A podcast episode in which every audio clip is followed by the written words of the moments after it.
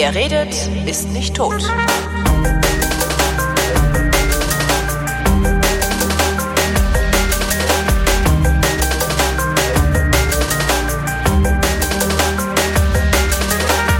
Ich rede schon wieder mit Sandra, die kennt ihr möglicherweise aus Vrinte 332. Die war nämlich in Nigeria und hat berichtet, wie sie es da gefunden hat. Diesmal reden wir über was ganz anderes. Hallo Sandra. Hallo. Wir reden über Linguistik. Du bist nämlich Linguistin. Ähm, ja, unter anderem, ja. Und warum reden wir eigentlich über Linguistik? Also irgend, in irgendeiner Sendung habe ich gesagt, das müsste man mal einen Linguisten fragen. Aber was waren das eigentlich? Du hattest, ich glaube, es war in der Wissenschaft, ich bin mhm. mir nicht ganz sicher, hattest du dieses Paper ähm, angesprochen, dass darum ging, äh, ob Sprachen mit komplexen Tönen, also mit äh, bedeutungsunterscheidenden Tönen ähm, eher in kalten oder eher in warmen Regionen Ja, vor. genau. Und die, dieses Paper hatte gesagt, ähm, das kommt eher in äh, warmen Regionen vor, weil nämlich solche komplexen Töne zu erzeugen äh, sehr anstrengend für die Stimmbänder ist und da, wo eine hohe Luftfeuchtigkeit ist, ist es einfacher, solche Sprachen zu sprechen. Ganz genau. Also nein, also da ist es vor allem wahrscheinlicher, dass die sich entwickeln. Oder so rum. Genau, weil ähm, ich habe mir danach das, das Paper mal gezogen. Ja. Ähm, fand es total spannend, obwohl ich mit der Phonetik normalerweise nicht so wahnsinnig viel am Hut habe. Äh, fand das auch teilweise ein bisschen komplex, weil ähm, also das ist ein, ein Paper über artikulatorische Phonetik, also da geht's um ähm, den Sprechapparat äh, ganz speziell und da muss ich sagen, habe ich nach meinem ersten Semester in der Linguistik eher so mittelmäßig viel nur mitgemacht. Mhm. Aber ähm, ja, also grundsätzlich, ihr, wie du ja auch schon sagtest, die äh, These von dem Paper war, komplexe Töne kommen nicht in Gebieten vor, äh, wo es sehr kalt ist oder wo es sonst eher arid ist. Trocken, ne? Ja. Genau, genau. Und ähm, was mich erstmal ein bisschen gewundert hatte, war, da waren, war nur ein Linguist dabei bei den mhm. vier Leuten, die dieses Paper geschrieben haben. Da dachte ich schon so, okay, das ist. Ansonsten waren das irgendwie Anthropologen und Mathematiker. Ich nehme an, dass der Mathematiker für die Statistik Ich wollte gerade sagen, war. das ist ja doch ziemlich viel. Also die haben ja sehr, sehr viele Sprachen, glaube ich, irgendwie ein paar hundert äh, sich angeguckt. Ja, ich glaube ne? über 3700 aus, oh Gott, ja. ja. aus zwei ähm, ähm, Corpora. Also das eine war dieser World Atlas of äh, Linguistics und irgendwas. WALS heißt das Teil. Mhm. Und das andere ist die äh, Phonotaxis, ähm, was ist denn Database auf Deutsch? Datenbank. Datenbank. Die phonotaktische Datenbank der, der ähm, Australian National University. Was ist denn Phonotaktik? Äh, Phonotaxis ist ähm, ja, das ist glaube ich nicht so relevant, wie Roman es nimmt. Ähm, das, oh, ja. Hm, du hast damit da angefangen, jetzt musst ja, du ja, ich, ich überlege gerade, äh, genau, da geht es um die Silbenstruktur. Ich habe gerade überlegt, ja. wie man es kurz zusammenfasst. Da geht es um die Silbenstruktur. Und zwar, ähm, wie kann denn eine Silbe aufgebaut sein in einer speziellen Sprache? Also zum Beispiel im Deutschen kannst du, wenn du ein K hast, kann danach in der Silbe ein L folgen, also mhm. wie zum Beispiel in klein, mhm. oder ein R oder ein N, aber zum Beispiel kein T. Ja gibt's ja nicht in einer Silbe. Ja. Ähm, und damit beschäftigt sich die Foto, äh, die Fototaxis, äh, Fototaxis, Phonotaxis. Phonotaxis. Du sagtest eben, äh, du hättest mit Phonetik nicht so viel am Hut. Womit hast du denn was am Hut? Ich habe eher was mit äh, Soziolinguistik am Hut. Soziolinguistik. Äh, fang, ähm, fangen wir mal mit der Linguistik an. Was ist das überhaupt? Ist das die Wissenschaft ähm, von der Sprache? Ja, ganz genau. Ja. Das ja, danke so, für das Gespräch. Ja, genau, genau. ich muss sagen, ähm, ich, ich fand es eher, ich fand es am Anfang vom Studium, äh, ich habe Anglistik und Germanistik gemacht mhm. und Religionswissenschaft, aber das ist ja egal jetzt gerade. Ähm, und ich dachte am Anfang vom Studium so, boah, ich will Literaturwissenschaft machen. Ja, ich habe halt immer schon ich habe schon immer gelesen. sehr viel gelesen. ich genau. Ich mach ähm, gern was mit Menschen. Ja, werden so Verkäuferin. Ja, ja. genau. Ja, also ich dachte eben, ich, die Literaturwissenschaft wird so mein Ding. Und dann saß ich äh, im ersten Semester in der Linguistikvorlesung und dachte mir, oh mein Gott, wie geil ist das denn? Ähm, weil da da wurden so ganz viele Fragen beantwortet, die ich früher als Kind schon hatte. Also zum Beispiel, warum kann ich denn nicht zwei Worte gleichzeitig sagen? Oder zwei, zwei Töne gleichzeitig machen? Ja. Ähm, gut, jetzt gibt's so so Leute, so so polyphone äh, Sänger und Sängerinnen, ja, gut, die können aber das, das ist ja nun Kunst. Äh, ja, also, genau. Also, ist ja nicht Alltag. Genau. Ähm, oder solche Sachen wie, ähm, wenn du ein Wort ganz oft vor dich hin sagst, verliert es ja irgendwann die Bedeutung. Ja. Also wenn du ganz, und warum ist das eigentlich so? Und, warum und ist das eigentlich so? Das, ähm, da sind wir in der Semiotik. Oh. Ähm, Zeichenlehre. Und das liegt vor allem daran, dass zwischen, also wenn du ein Wort hast, zum Beispiel nehmen wir das Wort äh, äh, groß, ähm, dass es da ja keine innere Motivation gibt zwischen dieser Lautfolge, also Ja. groß, und der Bedeutung. Ah, Ähm, das ist, äh, es ist halt eine willkürliche, trifft aber dann auf jedes Wort zu. Ne? Das ist eine Ja, willkürliche genau. Zuordnung. Also okay. dann- genau, Ja. aber es ist eben konventionell, weil wir uns irgendwann mal drauf geeinigt haben, das heißt so und das bedeutet das. Aber ähm, per se besteht eben zwischen dieser Lautfolge und der Bedeutung kein, kein, innere, kein innerer Zusammenhang. Und das ist ja, das ist der Grund, warum du, wenn du so ein Wort ganz oft vor dir her sagst, es halt irgendwann keinen Sinn mehr gibt, weil es ja eigentlich per se auch überhaupt keinen hat. Ähm, und also Ferdinand de Saussure hat Anfang des 20. Jahrhunderts, das war einer von den frühen Semiotikern, mm, und der hat halt gesagt, okay, das heißt, wenn das so ist, also wenn es keine innere Motivation gibt, ähm, dann haben wir ja quasi so ein so zwei Seiten einer Medaille bei einem Wort. Also wir haben auf der einen Seite diese Lautfolge, groß, und auf der anderen Seite quasi das, das Konzept, was dahinter steht. Die Bedeutung, ne? Die Bedeutung, genau. Ja. Genau. Und ähm, er hat dann gesagt, okay, die meisten sprachlichen Zeichen, also die meisten Wörter, sind daher, also hat er dann halt Symbol genannt. Ja? Also es ist ein, äh, wenn zwischen dem zwischen der Form und der Bedeutung keine innere Motivation besteht. Mm, Es gibt noch Ikone, das ist also es ist ein weiteres, eine weitere Art von Zeichen. Das ist eher ein Abbild. Also ein Foto zum Beispiel ist ein Ikon. Oder eine Ikone ist ein Ikon. Ähm, weil es einfach die Sache, so wie sie ist, abbildet. Ohne ihr ein Symbol zuzuweisen. Nee, Moment, das Symbol ist nicht das Wort. Ne? Also groß ist, äh, ist nicht das Symbol, sondern das Symbol ist das, was groß beschreibt. Nee, der zusammen, also beides zusammen macht das Symbol. Ach so, okay. Beides zusammen ist ähm, die zwei Seiten, also die Medaille ist quasi das Symbol und die beiden Seiten der Medaille, nämlich die Okay, Lautfolge okay, jetzt und ja. Bedeutung. Ist, Und Ikone ist dann halt, Ikone funktioniert natürlich auch ohne Wort. genau, funktioniert aber auch in der Sprache. Zum Beispiel hast du ja äh, so Lautmalerei. Ähm, wuff, wuff, wuff. Wie der Hund, also wir sagen, der Hund, sagen, macht wuff. Genau, genau, ja. ähm, das es, wir sagen, der Hund macht Wuff und weil es so klingt wie das, was der Hund eben nun mal macht. Und das heißt, du hast dann eine ikonische Abbildung. Das heißt, irgendwie sind ja doch nicht alle Wörter oder alle sprachlichen Zeichen Symbole. Das heißt, es ist nicht ganz so trennscharf. Und es gibt noch den, ähm, den Index. Das ähm, bedeutet, also du hast eine Sache und du kannst von dieser einen Sache auf eine andere schließen. Also zum Beispiel, wenn du irgendwo Rauch siehst, dann ist es ein Index für Feuer. Ach so, das ist das, was der Volksmund dann als Indiz bezeichnet. Äh, ja, genau. Indiz für Feuer. Okay, verstehe. Genau. Mhm. Oder medizinische Symptome, also keine Ahnung, ich, es fällt mir gerade natürlich nicht ein.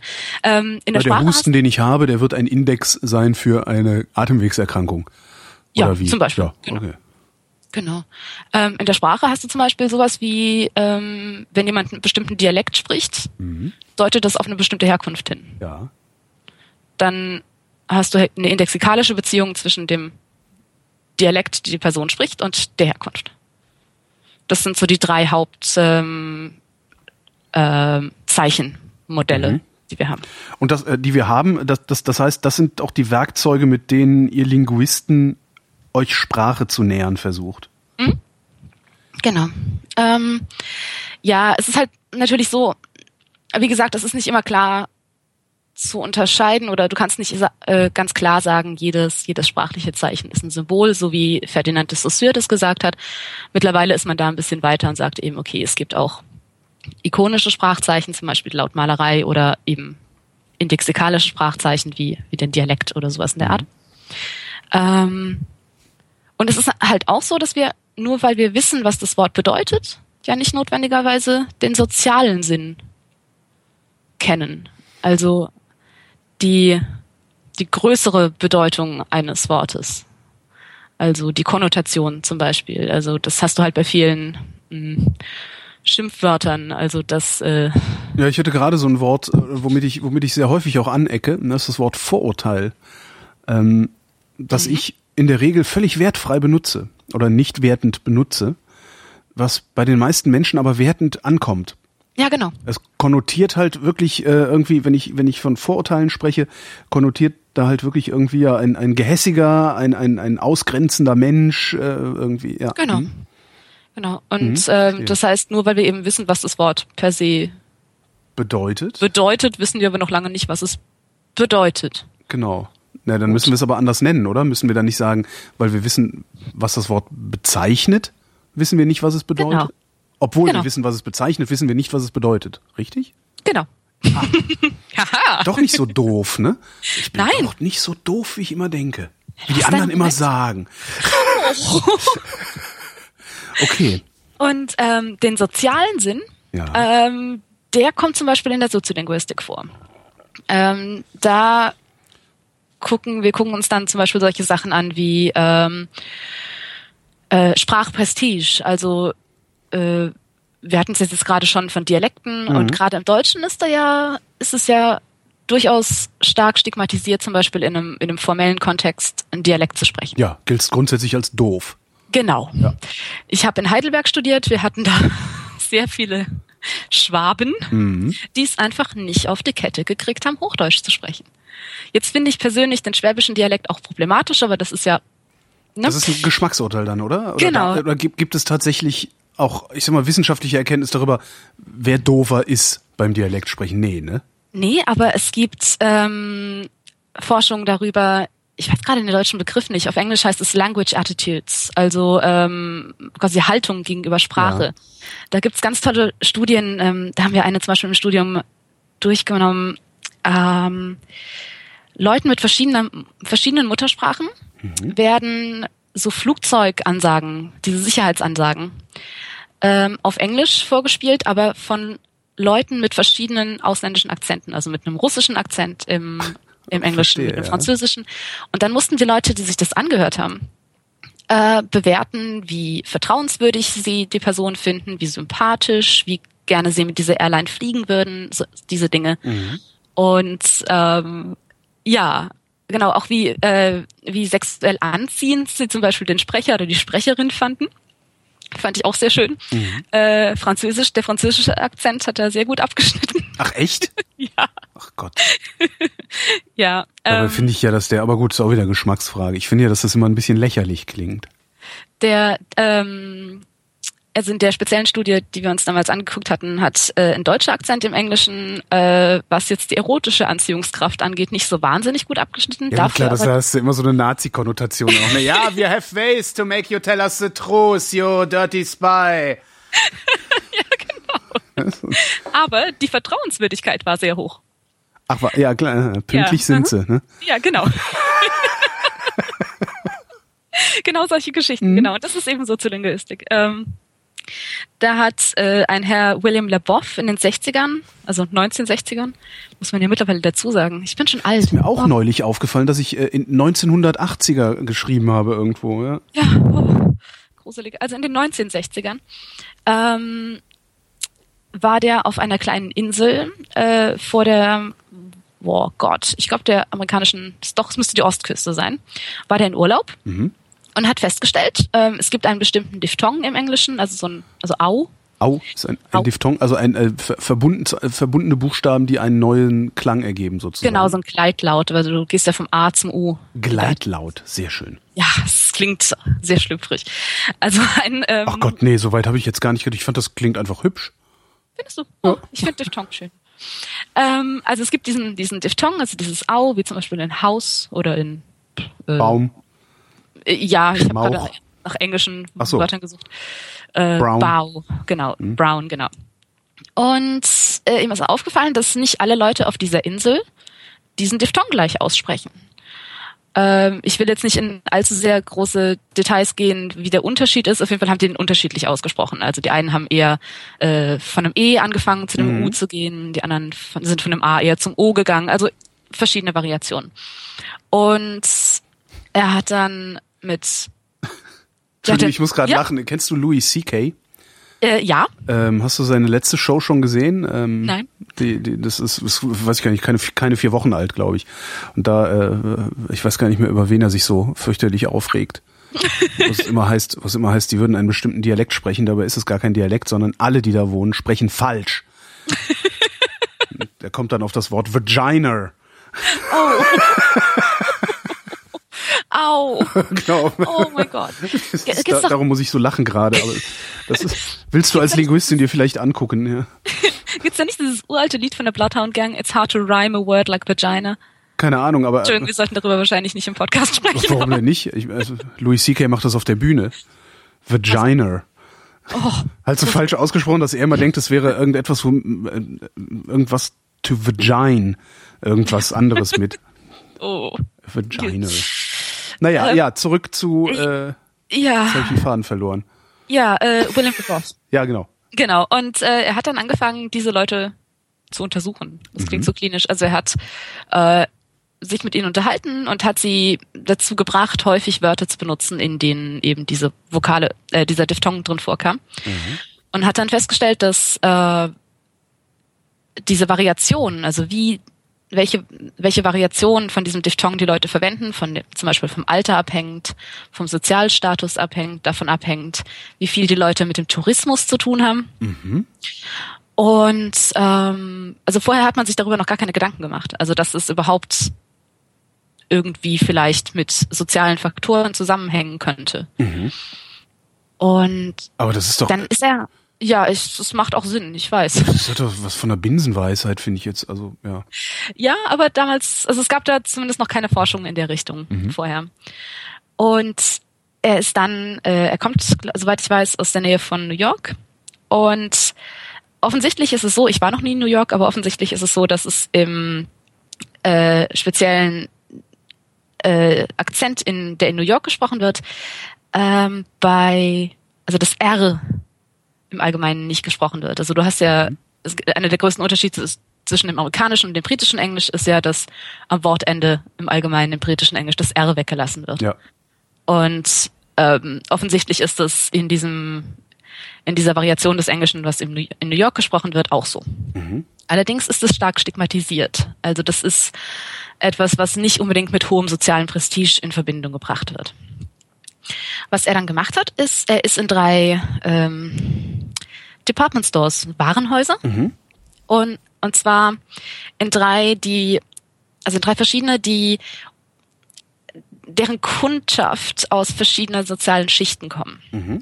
Er ist zu Saks gegangen, die offensichtlich ein sehr hohes, also deren Kundschaft aus einem Ein hohes eher- Preisniveau. genau aus einer eher äh, höheren sozialen Schicht kommen.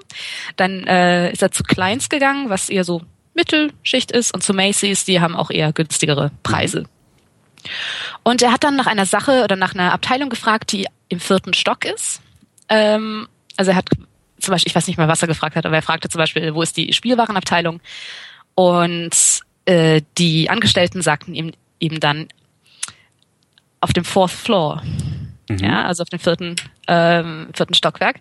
Und der hat dann nochmal nachgefragt, damit die Leute es nochmal emphatisch aussprechen Ja. und hat sich dann Notizen gemacht, ähm, wie die Leute eben dieses R aussprechen. Was also ob Floor. Floor und bei Fourth auch, Okay. weil ich, ich spreche jetzt britisches Englisch, das heißt, es ist ein bisschen schwierig bei mir rauszuhören. Also Fourth Floor ähm, wäre ja die amerikanische Aussprache Ja. Und äh, die Aussprache, die eben in New York offenbar gesprochen wird, lässt in beiden Wörtern dieses R eher weg. Und er hat dann festgestellt, dass in diesem Department Store Saks, wo das Klientel eher ein bisschen mehr Geld ausgeben kann, äh, eher die Standardvariante des amerikanischen Englisch gesprochen wird, nämlich das R wird artikuliert. Also das es wird eben Aha. Ich, das heißt, das heißt, es ist gar nicht so. Ich hätte mir, ich hätte jetzt mir sehr gut vorstellen können, dass, dass die britische Aussprache irgendwie äh, sich für gebildeter hält. Ähm, ich, ja, ich denke, dass das in gewissen Kreisen durchaus auch noch so ist, aber ähm, offenbar nicht in New York. ähm, der Department Store, der eher so mittelklassig war, hatte auch eher so, also da haben sie nur teilweise das so artikuliert, aber es war eher so ein Mittelwert. Mhm. Und bei Macy's, dem sehr günstigen Department Store, ist es sehr wenig passiert. Also die haben sehr wenig diese, diese hohe Prestige Aussprache gehabt. Aber wenn er nochmal nachgefragt hat, das heißt, wenn sie das Ganze bewusst nochmal artikuliert haben, sind die ganz rapide nach oben gegangen. Mhm. Das heißt, in dem Moment, wo man, wo sie sich quasi bewusst gemacht haben, was sie, also dass sie nochmal sprechen müssen, also dass sie dieses Wort wie sie klingen, sich bewusst gemacht haben, wie sie genau. klingen oder genau. wie sie mutmaßlich klingen, ja. ähm, haben sie einen mordsmäßigen Anstieg nach oben gehabt. Das heißt, man äh, und sein, ähm, wie heißt es, sein Ergebnis war dann, dass man sich des Prestiges dieser Aussprache durchaus bewusst ist. Mhm. Dass die Leute, die bei Macy's, also bei diesem günstigen Department Store arbeiten, das normalerweise nicht machen würden. Aber wenn sie darauf achten, eben eher diese höhere Prestige-Variante verwenden. Und äh, ja, das war auch so eine, so eine Studie, der hat sich irgendwie offensichtlich keiner vorher Gedanken darüber gemacht. Was mich ein bisschen wundert, aber ja. Folgt aus solchen Erkenntnissen eigentlich irgendeine Anwendung? Oder ist es, ist im Grunde ist es ja Grundlagenforschung? Ja. Also entweder es also, fällt eine Anwendung raus oder es ist Grundlagenforschung. Was ist also, es? Was Lebov gemacht hat, war definitiv noch Grundlagenforschung. Mhm. Ähm, was jetzt so in der letzten, ähm, der letzten Zeit, ja, ich meine im Vergleich zu den 1960ern, also was jetzt so in den letzten Jahrzehnten äh, stark in den Vordergrund gerückt ist in der Soziolinguistik, ist ähm, die Frage von Frage von Sprache und Gender. Mhm. Ähm, Frauen sprechen zum Beispiel eher die Standardsprache und weniger Dialekt, weil die Standardsprache mehr Prestige hat. Ähm, weil die Standard, nee, weil der Dialekt weniger Prestige hat, oder? Ja. Wird, also ich weiß jetzt einfach ist, auch, ja. auch nur eine, eine steile These von mir, das, aber ich bemühe mich doch eher, keinen Dialekt zu sprechen, als dass ich mich bemühe, Hochdeutsch zu sprechen. Das meinte ich. Ja, also ich weiß gar nicht, ich weiß nicht genau, wie man es wie man es drehen muss, aber mhm. ähm, Männer sprechen äh, tendenziell eher ja. Dialekt, weil das auch was ähm, also das sind jetzt, das sind vor allem Studien dann auch gewesen aus Großbritannien, wo man ja auch eine starke äh, Arbeiterklasse ja. noch immer hat. Äh, und gerade in, in den niedrigen ähm, sozialen Schichten sprechen die Männer eher Dialekt, weil das eher auch was mit äh, Assoziationen so mit mit äh, Männlichkeit und mit mhm. Zäh sein und ähm, quasi nicht dem Etablissement angehören und so. Ähm, aber gleichzeitig sind Frauen auch diejenigen, die Sprachinnovationen eher vorantreiben. Also das heißt, wenn von irgendwo zum Beispiel ähm, neue neue Wörter kommen, also Lehnwörter reinkommen, mhm. dann nehmen Frauen die eher auf als Männer. Wissen wir auch warum? Weil das auch das wiederum ich, ich, nee, also was die Interpretation ist, es hat eben auch wieder was mit Prestige zu tun. Also mhm. du willst eben vorne, willst eben eher vorne dabei sein. Und das äh, würde bedeuten, dass Frauen zumindest aus soziolinguistischer Sicht progressiver sind als Männer. Ja. Mhm. Den Eindruck habe ich auch in meinem Alltag. Ähm, ja. Ist jetzt halt natürlich die Frage, ob das eine es hat keine Anwendung per se, aber das ist so momentan die ähm, die etwas größere Forschungsrichtung. Und äh, was auch ganz, ganz groß ist. Das ist fürs ähm, Marketing sicherlich ganz interessant. Ja, ne? das, das ist natürlich richtig, stimmt. Ha, mein Gott, vielleicht ich kriege ja doch vielleicht noch einen Job, wenn mhm. du so, wenn du mir weiter so gute Vorschläge machst. Ja, gerne. ähm, was auch noch äh, gut in den, in den Fokus gerückt ist, ist so dieses Reclaiming von Wörtern. Also ähm, zum Beispiel, also so solche Wörter wie äh, queer oder äh, das N-Wort. Ähm, Neger. Ja, ich hatte, ich hatte jetzt eher an, an Nigger gedacht, Nigger, also okay. als, als Selbstbezeichnung. N-Wort sagen, ne? Äh, N-Wort sagen ist auch übrigens eine ziemlich asoziale Nummer, weil du nämlich das Gehirn des anderen zwingst, das Wort trotzdem zu sagen und äh, stets von dir behaupten kannst, du hättest es nicht getan. Es ist halt, eigentlich ist es doppelt assi, N-Wort zu sagen. Wenn ich das okay. jetzt mal so anmerken darf. Ich finde also ich finde, wenn man, wenn man drüber redet, also das, das tun wir ja, dann sollte man durchaus Neger und Neger und sonstige Beleidigungen sagen dürfen. Ähm, weil wir sagen es ja nicht, um jemanden zu beleidigen. Gut. Du hast, es tut Entschuldigung. Nee, das muss hier nicht leid tun. Ich, ich, ich, ich nutze nur jede Gelegenheit, ich nutze nur jede Gelegenheit, Leuten, die N-Wort sagen, genau das um die Ohren zu hauen, weil sie nämlich, ja weil sie nämlich Neger denken und von mir verlangen, dass ich auch Neger denke, aber sie jederzeit, naja, habe ich ja gerade schon mal gesagt. Also, Zurück zum Neger. worauf ich, worauf ich hinaus wollte. Ja, Ähm, also gerade gerade im Englischen natürlich das Wort ähm, das Wort Nigger wird ja durchaus von äh, Schwarzen auch als Selbstbezeichnung wieder verwendet, also Ja. in, in so einem Reclaiming-Prozess.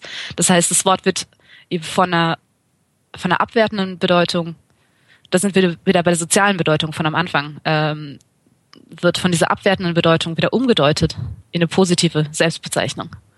aber auch nur innerhalb derjenigen, die sich so bezeichnen. ne? Wenn ich jetzt hingehen würde und sagen, Ja. hey, Niggers, dann würde ich halt aufs Maul kriegen. Ja, Und zwar zu Recht. Ja. Ja. Was ich ganz spannend fand, also finde, ist auch das Wort queer im Mhm. Englischen, äh, was ja auch durchaus als äh, Beleidigung Ach, benutzt wurde. wusste Also- ich gar nicht. So wenn die, wenn, also so äh, Mitte des letzten Jahrhunderts war das durchaus ein, well, he's a bit queer. Also so, er ist so ein bisschen, mm, Ach nee, ist wusste ich gar so nicht. Siehst du, ich bisschen dachte queer, ja, ja, okay. Und ich, ich finde es total süß. Bei uns äh, im Department, im, äh, im Institut gibt es eine ältere äh, Promotionsstudentin, die ist, ich glaube, die ist jetzt auch 60 oder sowas in der Art. Und ähm, sie hat sich mit äh, einer Mitdoktorandin unterhalten, die viel zu Religion und Queerness forscht. Und sie meinte dann, naja, ich habe jetzt mal eine Frage. Darf man eigentlich dieses Wort jetzt wieder verwenden? Weil als ich jung war, durfte man das Wort queer nicht verwenden. So, ja, genau. Da hast du innerhalb deiner, deiner Lebenszeit eine komplette, also ein Reclaiming dieses Wortes eben miterlebt. Funktioniert das eigentlich dauerhaft? Also ist das was, also ist, ist, ist die Bedeutung des Wortes queer jetzt ein für alle Mal positiv belegt oder kann das genauso gut wieder umschlagen? Puh. Also, da Sprache ja ständig im Wandel ist, ähm, egal was diese ganzen äh, Sprachnazis ähm, Du meinst den Verein für deutsche Sprache? Sind das die Bösen? Es gibt doch noch den. Es Ich gibt doch weiß auch noch es nicht. Das, gibt, oder? das sind halt diese, diese Ja. Philologen mit zu viel Zeit, die Ja. dann irgendwie statt Falschparker anzeigen, Falschsprechermaßregeln. Ja, ja, genau die. Also, ähm, naja, also wie gesagt, Sprache ist halt ständig, ständig im Wandel und ich, es ist gut möglich, dass das Wort auch irgendwann wieder quasi aus der Community rausgerissen wird und wieder als Beleidigung oder als, als negative Bezeichnung verwendet wird. Aber momentan ist es so, dass es durchaus als Selbstbezeichnung, also ich würde mich da auch mit identifizieren. Das ist ähm, eine, eine durchaus positive. Äh, ja. Aber hat auch was Rebellisches, ja. Also hat auch was von Mittelfinger in die Luft halten und sagen, Ja, wir nehmen euer Wort und Ja. machen was ganz anderes draus. ne? Genau. Genau, sowas.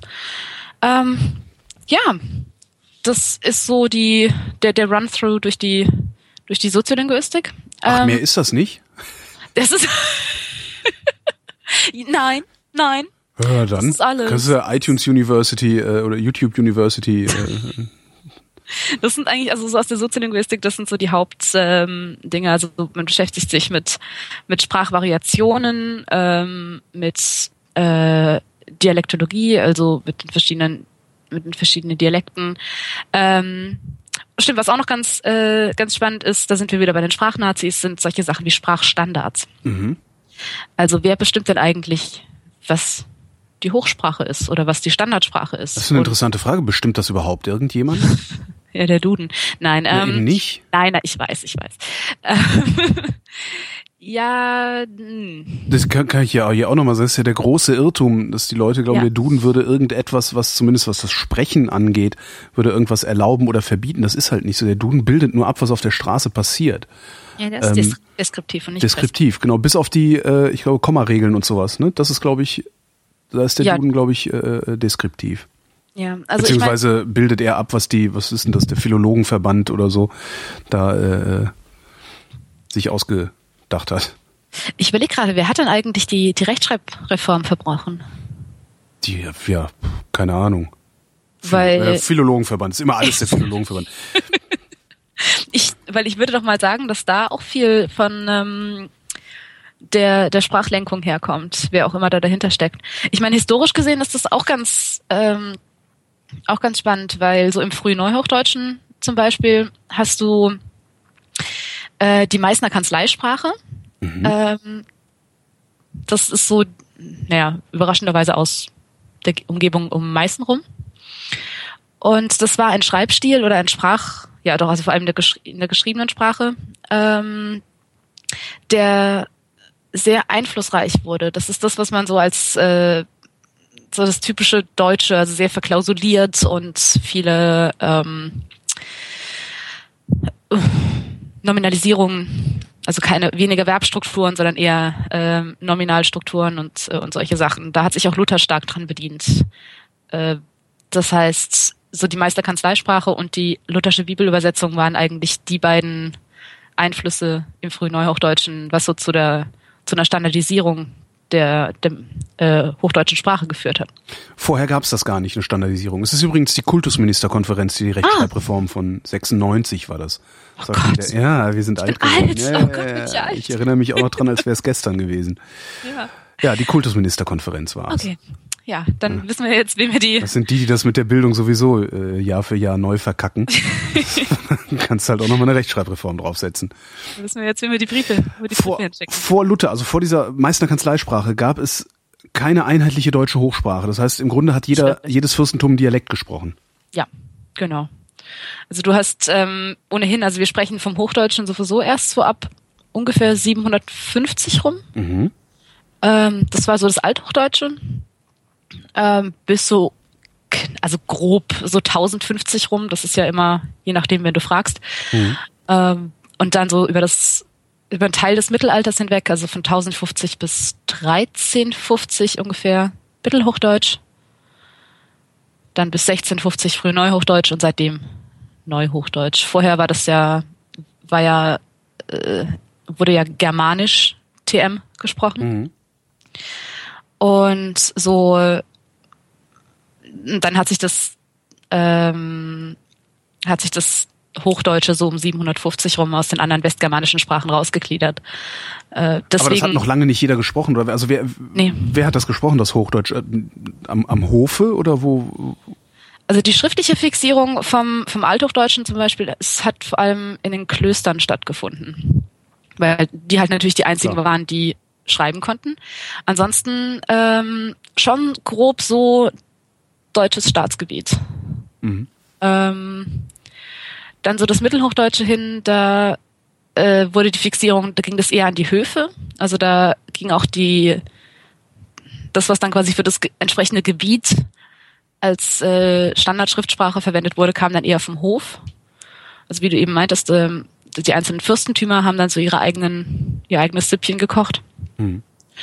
Und erst so dann im, in der Zeit vom frühen Neuhochdeutschen, also so 1650 rum, ähm, als dann auch die Reichsstädte eher wichtiger wurden und weniger so die einzelnen Fürstenhöfe, mhm. äh, hat sich dann langsam eben diese diese Kanzleisprache rausentwickelt und dann kam Luther und dann war ja eh alles aus. Ähm, dann hat dann sich auch wir den Salat. Ja, genau. ähm, ja, also genau, dann hatten wir eben so langsam eine einheitliche, auch gesprochene Sprache. Aber natürlich hast du immer noch die, die verschiedenen, also du hast immer noch Mitteldeutsch und Oberdeutsch und Niederdeutsch und die Dialekte, die wir eben heute auch noch haben. Aber mhm.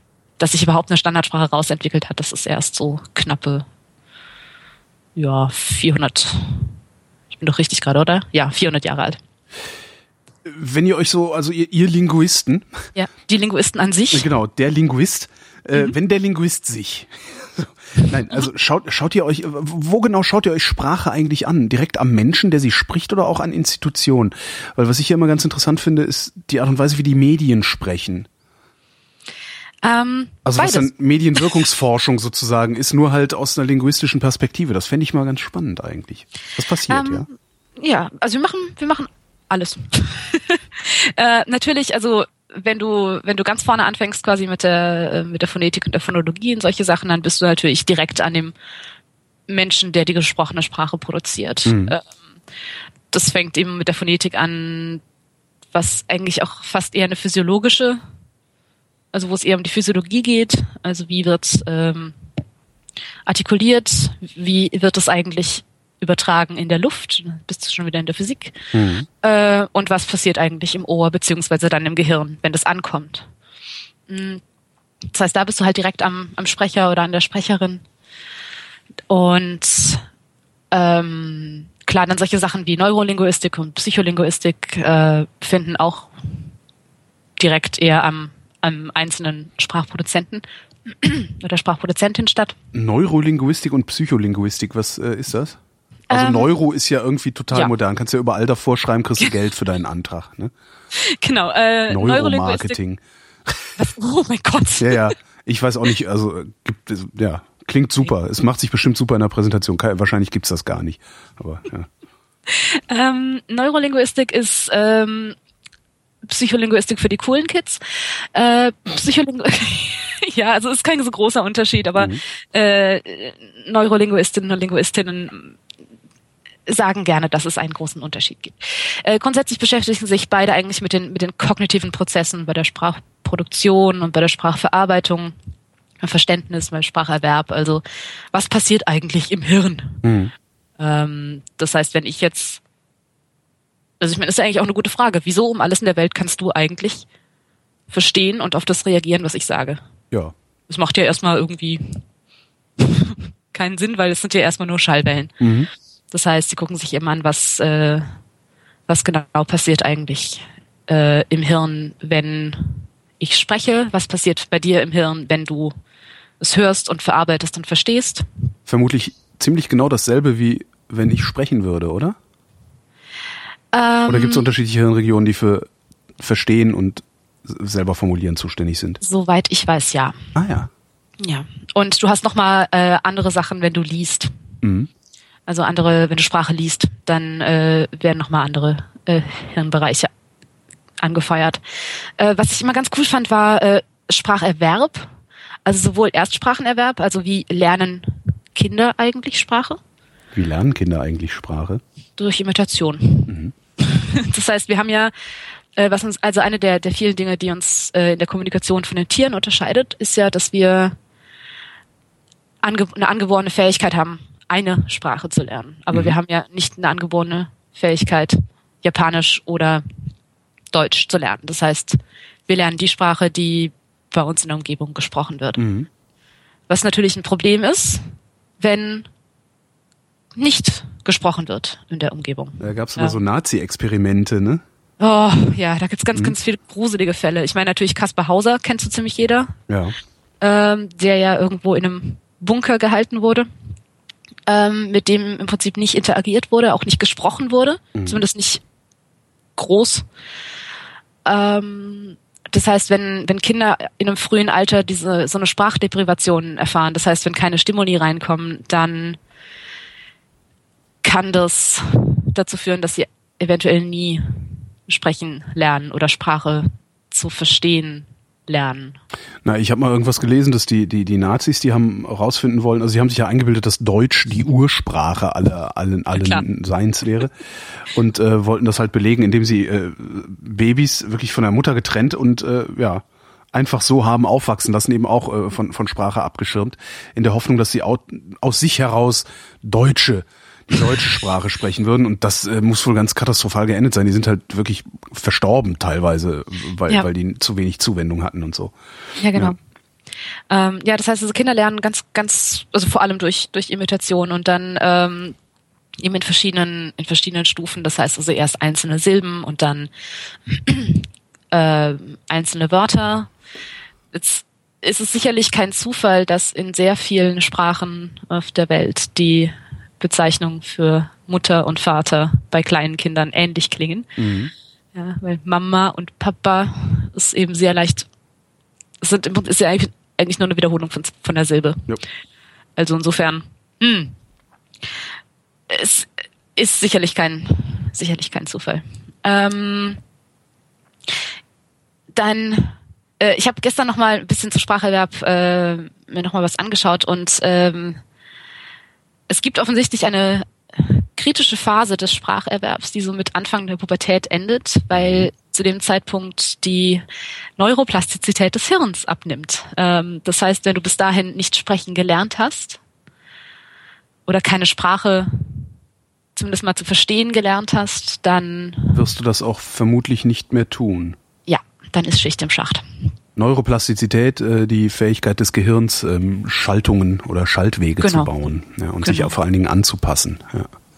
Genau.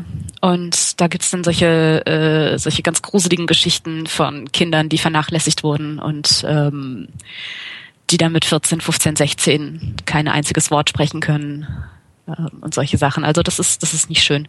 Äh, schöner ist allerdings äh, Zweitsprachenerwerb. Ja. Das ist ein bisschen weniger gruselig. Gab es, soweit ich weiß, auch keine Experimente mit. Ähm, das heißt also, äh, wie unterschiedlich oder wie gleich dürfen denn die beiden Sprachen, also deine Muttersprache und die Sprache, die du lernst, sein, damit es nicht zu Problemen kommt? Weil entweder hast du, sind die Sprachen so verschieden, Ja. dass du nichts davon lernen, also dass du nichts von der einen auf die andere übertragen kannst. Mhm. Ähm, oder die Sprachen sind so ähnlich, dass du ständig Interferenzen hast. Also Ja. Das sind diese Sachen, diese false friends im Englischen. Ähm, weil wir, weil es Konstruktionen gibt, die im Deutschen und im Englischen ähnlich sind, aber eben unterschiedliche Become. Sachen bedeuten.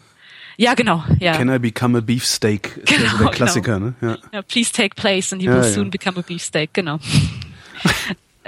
Das ist, ja. Ja, was, was es halt auch noch gibt, also welche Interferenz, äh, mir sehr geläufig ist es äh, Italienisch-Spanisch. Ich spreche ungefähr so gut Spanisch wie Italienisch. ähm, nämlich gar nicht.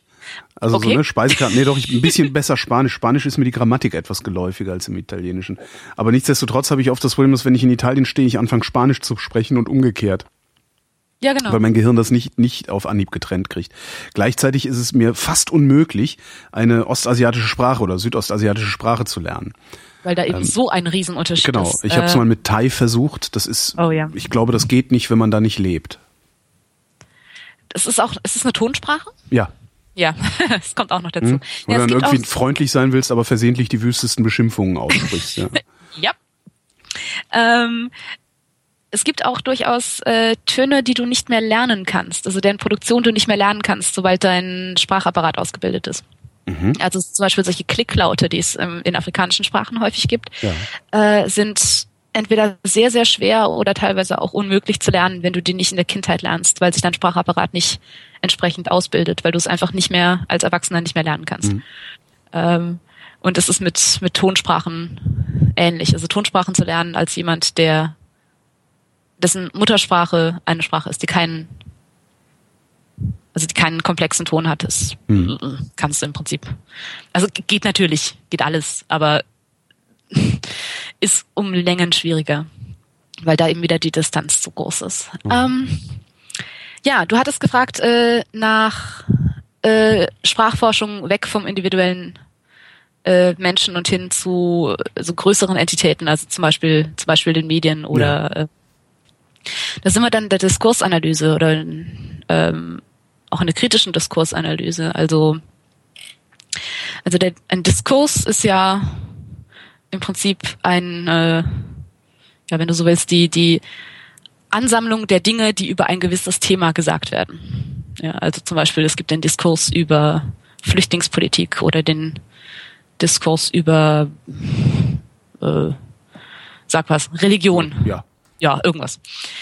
Und ähm, die kritische Diskursanalyse zum Beispiel sagt, äh, das, äh, Sprache ist eine Form von sozialer, von sozialer Praxis. Mhm. Das heißt, da geht es eben nicht nur darum, äh, Bedeutung zu übermitteln, wie äh, dort ist die Butter oder morgen wird es regnen, Sondern dem Ganzen noch einen Wert dazugeben. Zum Genau. Beispiel, äh, wenn, wenn man, wenn, wenn ich, wenn ich Schnuller-Nazi sage, äh, weil ich eine von diesen neorechten Parteien meine. Genau. Ich könnte auch einfach sagen, eine der neurechten Parteien. Oh, das klingt Tue ich aber so nicht. schön. Genau, weil ich sie damit nicht abwerte. Genau. Ja.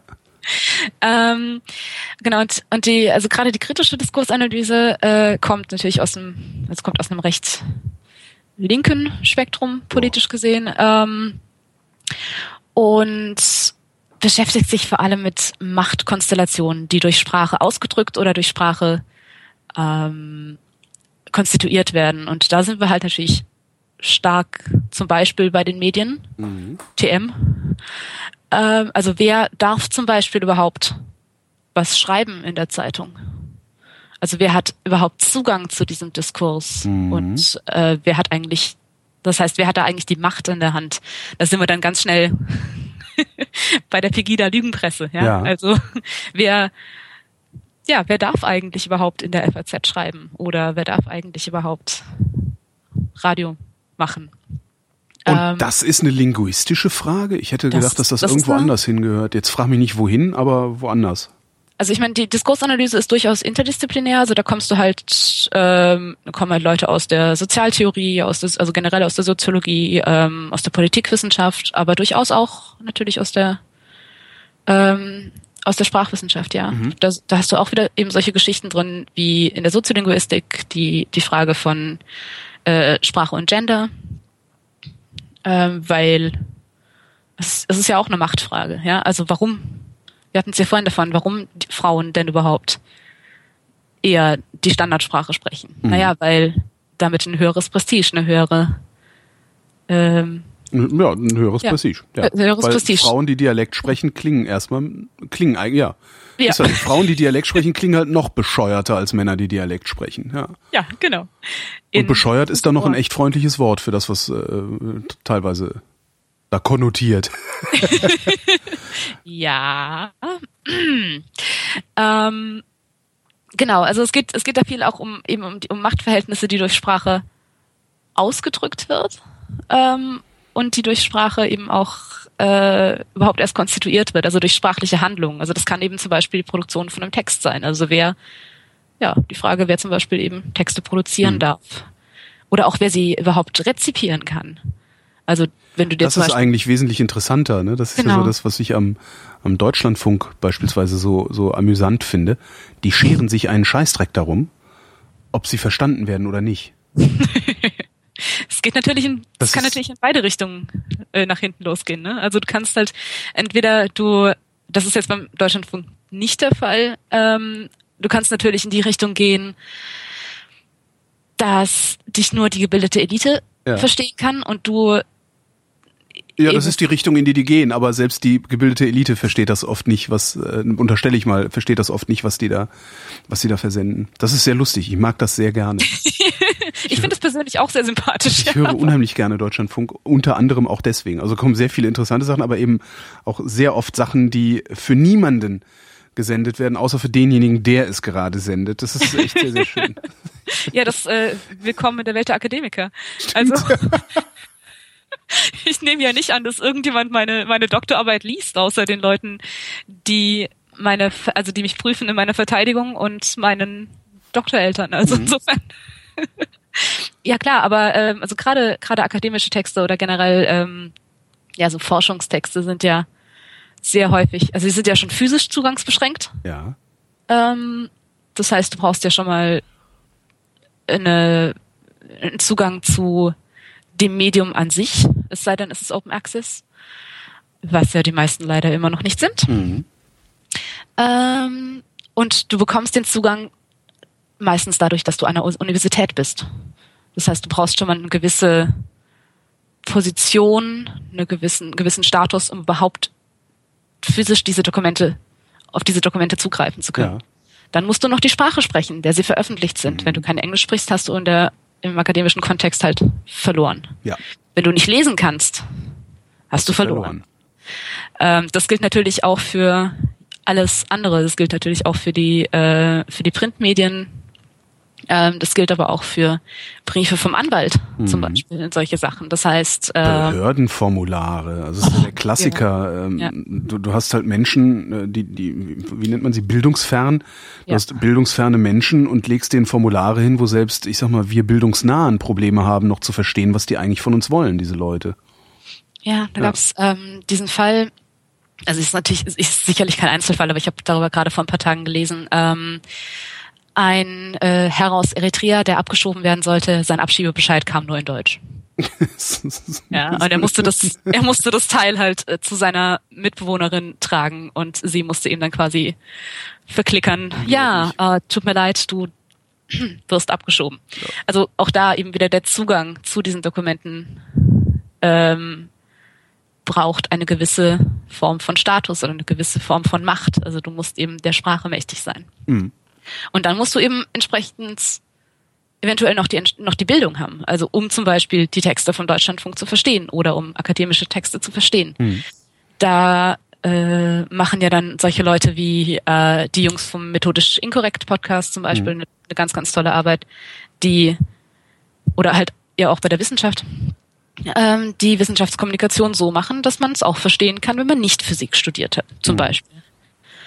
Was ja dann eigentlich nur im, theoretisch eigentlich nur im Interesse der Menschen sein kann, die diese äh, Forschung produzieren, aber das hat ja. natürlich auch viel mit Machtdünkel und mit Statusdünkel ja, zu tun. Ja, und ich habe mal eine sehr interessante, das, ich, ich weiß gar nicht, also ich, ich tue mich immer ein bisschen schwer damit, das in, den, in die Rubrik Verschwörungstheorie zu packen, ähm, weil es keinen, es, es, es gibt keine, keine, keine Einheit, also keine Entität, die planvoll handelt, die du ja eigentlich immer brauchst für eine Verschwörungstheorie. Ja, klar. Sondern es ist eigentlich eine, eine, so, eine, so eine Systemtheorie oder wie man es nennen mag.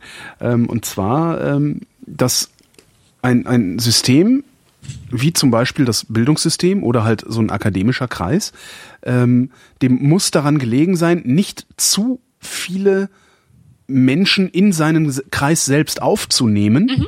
weil äh, sonst zu viel Kritik entsteht. Ja, also oder auf Klartext gesprochen, wenn zu viele Leute den Durchblick haben, gibt es zu viel Kritik am System und dann gerät das System ins Wanken.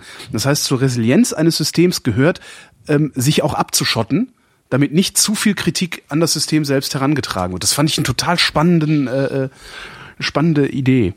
Ob da irgendwas dran ist, kann ich beurteilen. Nee, da ist sicherlich, da ist sicherlich was dran. Ähm, es ist außerdem ja halt auch so, dass je weniger Leute eben im inneren Kreis sind, desto elitärer ist man natürlich auch.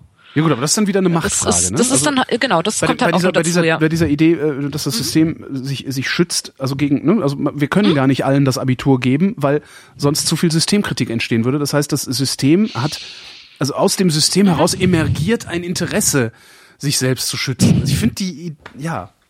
Nein, Muss ich mal suchen, doch, also ob ich das irgendwo noch mal finde. Fand ich irgendwie spannend das klingt fürchterlich plausibel. Das ist leider. meistens das Zeichen dafür, dass es Unsinn ist. Also alles, was fürchterlich plausibel klingt, ist oft unsinnig. Naja, aber in dem Fall, ich finde durchaus, äh, also meiner Erfahrung nach, ja. gerade im akademischen Kontext ist äh, die, ähm, möchte man sich ganz gerne vor Kritik von innen eigentlich äh, schützen. Mhm. Ähm, ja, also das, das ist so ein bisschen, das ist das, was wir in der Linguistik halt in, gerade in der Diskursanalyse ähm, uns auch anschauen. Also welche Mechanismen sind da eigentlich am Werk? Also wer, wer kann produzieren, wer kann rezipieren, wer kann kritisieren? Ähm, auch wessen Stimme wird eigentlich gehört? Das heißt, ich meine, ich kann ja einen Leserbrief an die Taz schreiben und sagen, ich finde ihre Berichterstattung zu XYZ scheiße, aber mhm. dann habe ich da halt einen Leserbrief hingeschrieben und das wird wahrscheinlich nicht sonderlich große Bedeutung haben, weil kannst ich du, du kannst noch nicht mal wissen, ob es überhaupt gelesen wird. Genau, weil ich eben keine Plattform habe, ja. weil ich keine, weil ich nicht in der Machtposition bin, ähm, Kritik am, am, am Diskurs zu üben. Ändert sich das oder hat es sich durch die prinzipielle Möglichkeit, überall hin zu publizieren? Also durch das Internet hat sich da was geändert? Oder verschieben sich da einfach nur die Machtzentren? Oh, da wir nach wie vor, also es gibt ja nach wie vor die, die, die großen Medienhäuser und die großen, auch die großen Medien, die eben jetzt in Print und mhm. äh, digital publizieren. Das heißt, äh, dahingehend würde ich sagen. Aber sind die kampagnenfähig? Also das ist ja eigentlich, das ist ja eigentlich dann, wenn, wenn ich ein, ein wenn ich Macht habe als Medium, mhm. Macht habe, dann bin ich kampagnenfähig, dann passiert, was ich will. Ich habe nicht das Gefühl, dass das passiert. Ich habe nicht mal das Gefühl, dass die Gesamtheit der Medien kampagnenfähig ist. Möglicherweise ist sie auch einfach nur nicht kampagnenwillig, das kann auch sein. Nee, also ich glaube, dann, dann sind wir halt auch schnell wieder bei einer, bei einer Verschwörungstheorie, ne? Aber ähm, nein, was ich, was ich meinte ist, äh, wir haben natürlich immer noch die großen Player, ja, auch Mhm. im Netz. Ähm, aber du, eben durch die Möglichkeit, dass ich einfach hingehen kann und mir einen Blog aufmachen kann, dass ich mir einen Twitter-Account machen kann, dass ich Podcasts machen kann, dass ich einfach quasi selbst, ja, wie du ja auch schon diverse Male gesagt hast, einfach, du kannst eben selbst produzieren. Genau. Und wenn du gut genug darin bist, deine, also dich quasi bekannt zu machen, was natürlich auch wieder mit einer gewissen, mit einem gewissen Status zusammenhängt. Ja. Ähm, aber den Status kann ich mir ja, kann ich mir vielleicht im Netz einfacher erarbeiten, als ich das kann in den, in den klassischen, zum Beispiel, also Printmedien oder sowas in der Art, weil ich einfach, Ja, Du kannst sie dir überhaupt schon Genau. mal erarbeiten, weil du, an, Ja. du, du musst halt an keinem, an keinem äh, Gatekeeper, an keinem ähm, Genau. ähm, Türsteher vorbei. genau, Sondern du kannst halt einfach drauf lospublizieren. Und das kannst Genau, du also halt nicht, das- wenn ich, wenn ich mir überlege, so ne, zum Radio, ja, da musste ich Bewerbung schreiben und hatte Glück. Podcasten habe ich einfach mit angefangen. glücklicherweise. Und naja. und ja klar, also das hat, es hat natürlich im Netz ähm, hat sich das definitiv verändert oder durch das Netz hat sich das definitiv verändert. Also ich, ich möchte jetzt nicht das, das Wort der Grassroots-Bewegung in den Mund nehmen, aber es ist ja schon irgendwie so, ja. Also es kommt eben, es kommt eben von unten und es kann halt jeder äh, was machen, erstmal. Ob das jetzt immer gut ist, ist eine andere Frage, aber nun ja. Hm. Ähm, und äh, worüber wir halt noch so gar nicht groß gesprochen haben, es sind politische Diskurse. Und ähm, da einen Zugang zu kriegen, da sinnvoll rezipieren und auch kritisieren zu können. Gut, da hat die Piratenpartei versucht, das über über die äh, über das Liquid Democracy System irgendwie ein bisschen aufzubrechen ähm, und eben eine größere Beteiligung auch durch das Netz ähm, an Mann und Frau zu bringen, aber das hat ja leider nicht so wahnsinnig gut funktioniert. Nö, eher Ähm, gar nicht. ich habe versucht, nett zu sein.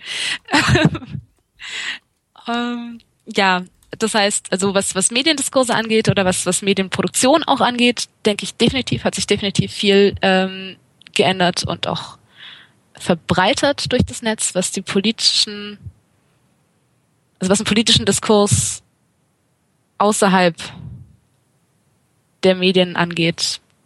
Mm, Also politische Entscheidungsfindung zum Beispiel, ähm, hast du halt nach wie vor eine recht hohe Zugangsbeschränkung. Ja. Also du musst eben, also im Idealfall bist du eben in einer Partei, im Idealfall wirst du eben dann gewählt. Du brauchst auch eine gewisse, doch du brauchst schon durchaus eine gewisse Bildung. Mhm. Ich meine, wenn du dir unseren Bundestag anguckst, äh, da sitzen halt relativ, ups, da sitzen halt relativ wenige Menschen drin, die keine, keinen Hochschulabschluss haben. Ja, das heißt, auch da haben wir wieder, also der Diskurs ist eben zugangsbeschränkt. Ja. Ja, eben hier Und das Internet ändert daran eigentlich wenig, ne? Nee. Also klar, jetzt haben sich diese, diese Pegida-Sprallos haben sich übers Internet organisiert ähm, und hätten es fast auch geschafft, ähm, zumindest irgendwie am Diskurs teilzunehmen. Also dieser SPD-Vorsitzende, der, äh, der hat sich ja nicht entblödet, da hinzufahren und mit diesen Leuten zu reden. Und äh, wenn, äh, ne, klar, jetzt sind es nur noch, jetzt sind, ist nur noch eine Handvoll von übrig geblieben. Jetzt interessiert sich keiner mehr dafür, ähm, weil jetzt ist es halt kein, kein, kein, ja, es ist halt kein, wie nennt man das denn? Das ist halt kein Konfliktpotenzial mehr. Ne? Ja, Ja. Paar, paar Pappnasen, die da rummarschieren. Sind es 20.000, könnte es ja sein, dass es noch eine größere Bewegung wird und man muss sich um sie kümmern. Ähm, Ja, also äh, woran ich gerade noch, ja, Entschuldigung, nein, wie, wie bitte. sieht das, wie sieht das aus deiner Perspektive aus oder aus, aus, aus, aus linguistischer Perspektive dann? Äh, hätte da fast, hätte das fast geklappt, dass auch die eine Diskursmacht geworden wären oder war das von Anfang an zum Scheitern verurteilt? Naja, ich meine, die Örtel war ja bei Jauch, ne? Also jetzt kann man ja von der Sendung per se halten, was man will, aber sie hatte da eben eine Plattform Mhm. und die wurde ihr gegeben und sie hatte da Sprechzeit und also Stimmt, das musste er erstmal schaffen, zu Jauch zu kommen. Ja. Und zwar auf, äh, aufs Panel vorne und nicht als betroffener Bürger, der dann irgendwo am Rand sitzt und zwischendurch mal interviewt wird. Stimmt. und auch noch, also und auch noch als Frau. Ähm, auch noch so eine Sache, ja. Mhm. Also ich, wenn es gibt, es gibt ja mittlerweile glücklicherweise die die äh, Speakerin-Liste, mhm. äh, die so ein bisschen versucht, das ganze, also diese männliche Dominanz von diesen Panel-Diskussionen ein bisschen aufzubrechen. Ähm, aber nach wie vor siehst du ja vergleichsweise, also da auch vergleichsweise wenige Frauen, aber das nur so am Rande. Mhm. Also ja, ähm, sie haben ja durchaus eine Plattform bekommen. Also sie haben, sie hatten ständige Medienpräsenz. Ähm, sie waren vielleicht, also die Tatsache, dass die Örtel bei, bei Jauch war, war, denke ich, schon so die, die mediale Sternstunde, äh, weil ansonsten gut, sie wurden durchaus auch schon mal vorher interviewt und sowas, aber also allen voran diese diese wundervolle wundervollen Panorama-Interviews, mhm. die schmerzhaft und entlarvend waren. Ähm, aber sie haben ja wahnsinnig viel Medienpräsenz bekommen, also sehr viel sehr viel Zugang zu den Veröffentlichungskanälen. Ähm, und da gab es ja auch wieder, gab es ja auch so, ein, äh, so eine Überschneidung eben zwischen dem, dem politischen Diskursen, also der quasi der Politik in zum Beispiel in, in Berlin, also äh, dass man sich damit auseinandergesetzt hat, ob man sich mit denen auseinandersetzen muss oder nicht.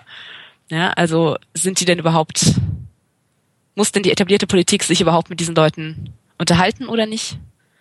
Ähm, da gab es ja dann eben äh, eine Überschneidung zwischen dem politischen Diskurs und dem medialen, mhm. den medialen Repräsentationen. Ähm, das heißt, also die hatten schon, die hatten schon eine ganz gute Präsenz, also sowohl was was die was eine Produktion anging, die haben ja relativ viel Pressestatements zum Beispiel auch rausgehauen. Mhm. Ähm, sie waren ja auch bei Facebook, wie du auch hier schon sagtest. Ähm, äh, du konntest die bei YouTube finden, du konntest die bei Twitter finden, du konntest die überall, die waren überall oder sie ja. sind auch nach wie vor überall. Ähm, aber es wurde eben auch viel über sie gesprochen.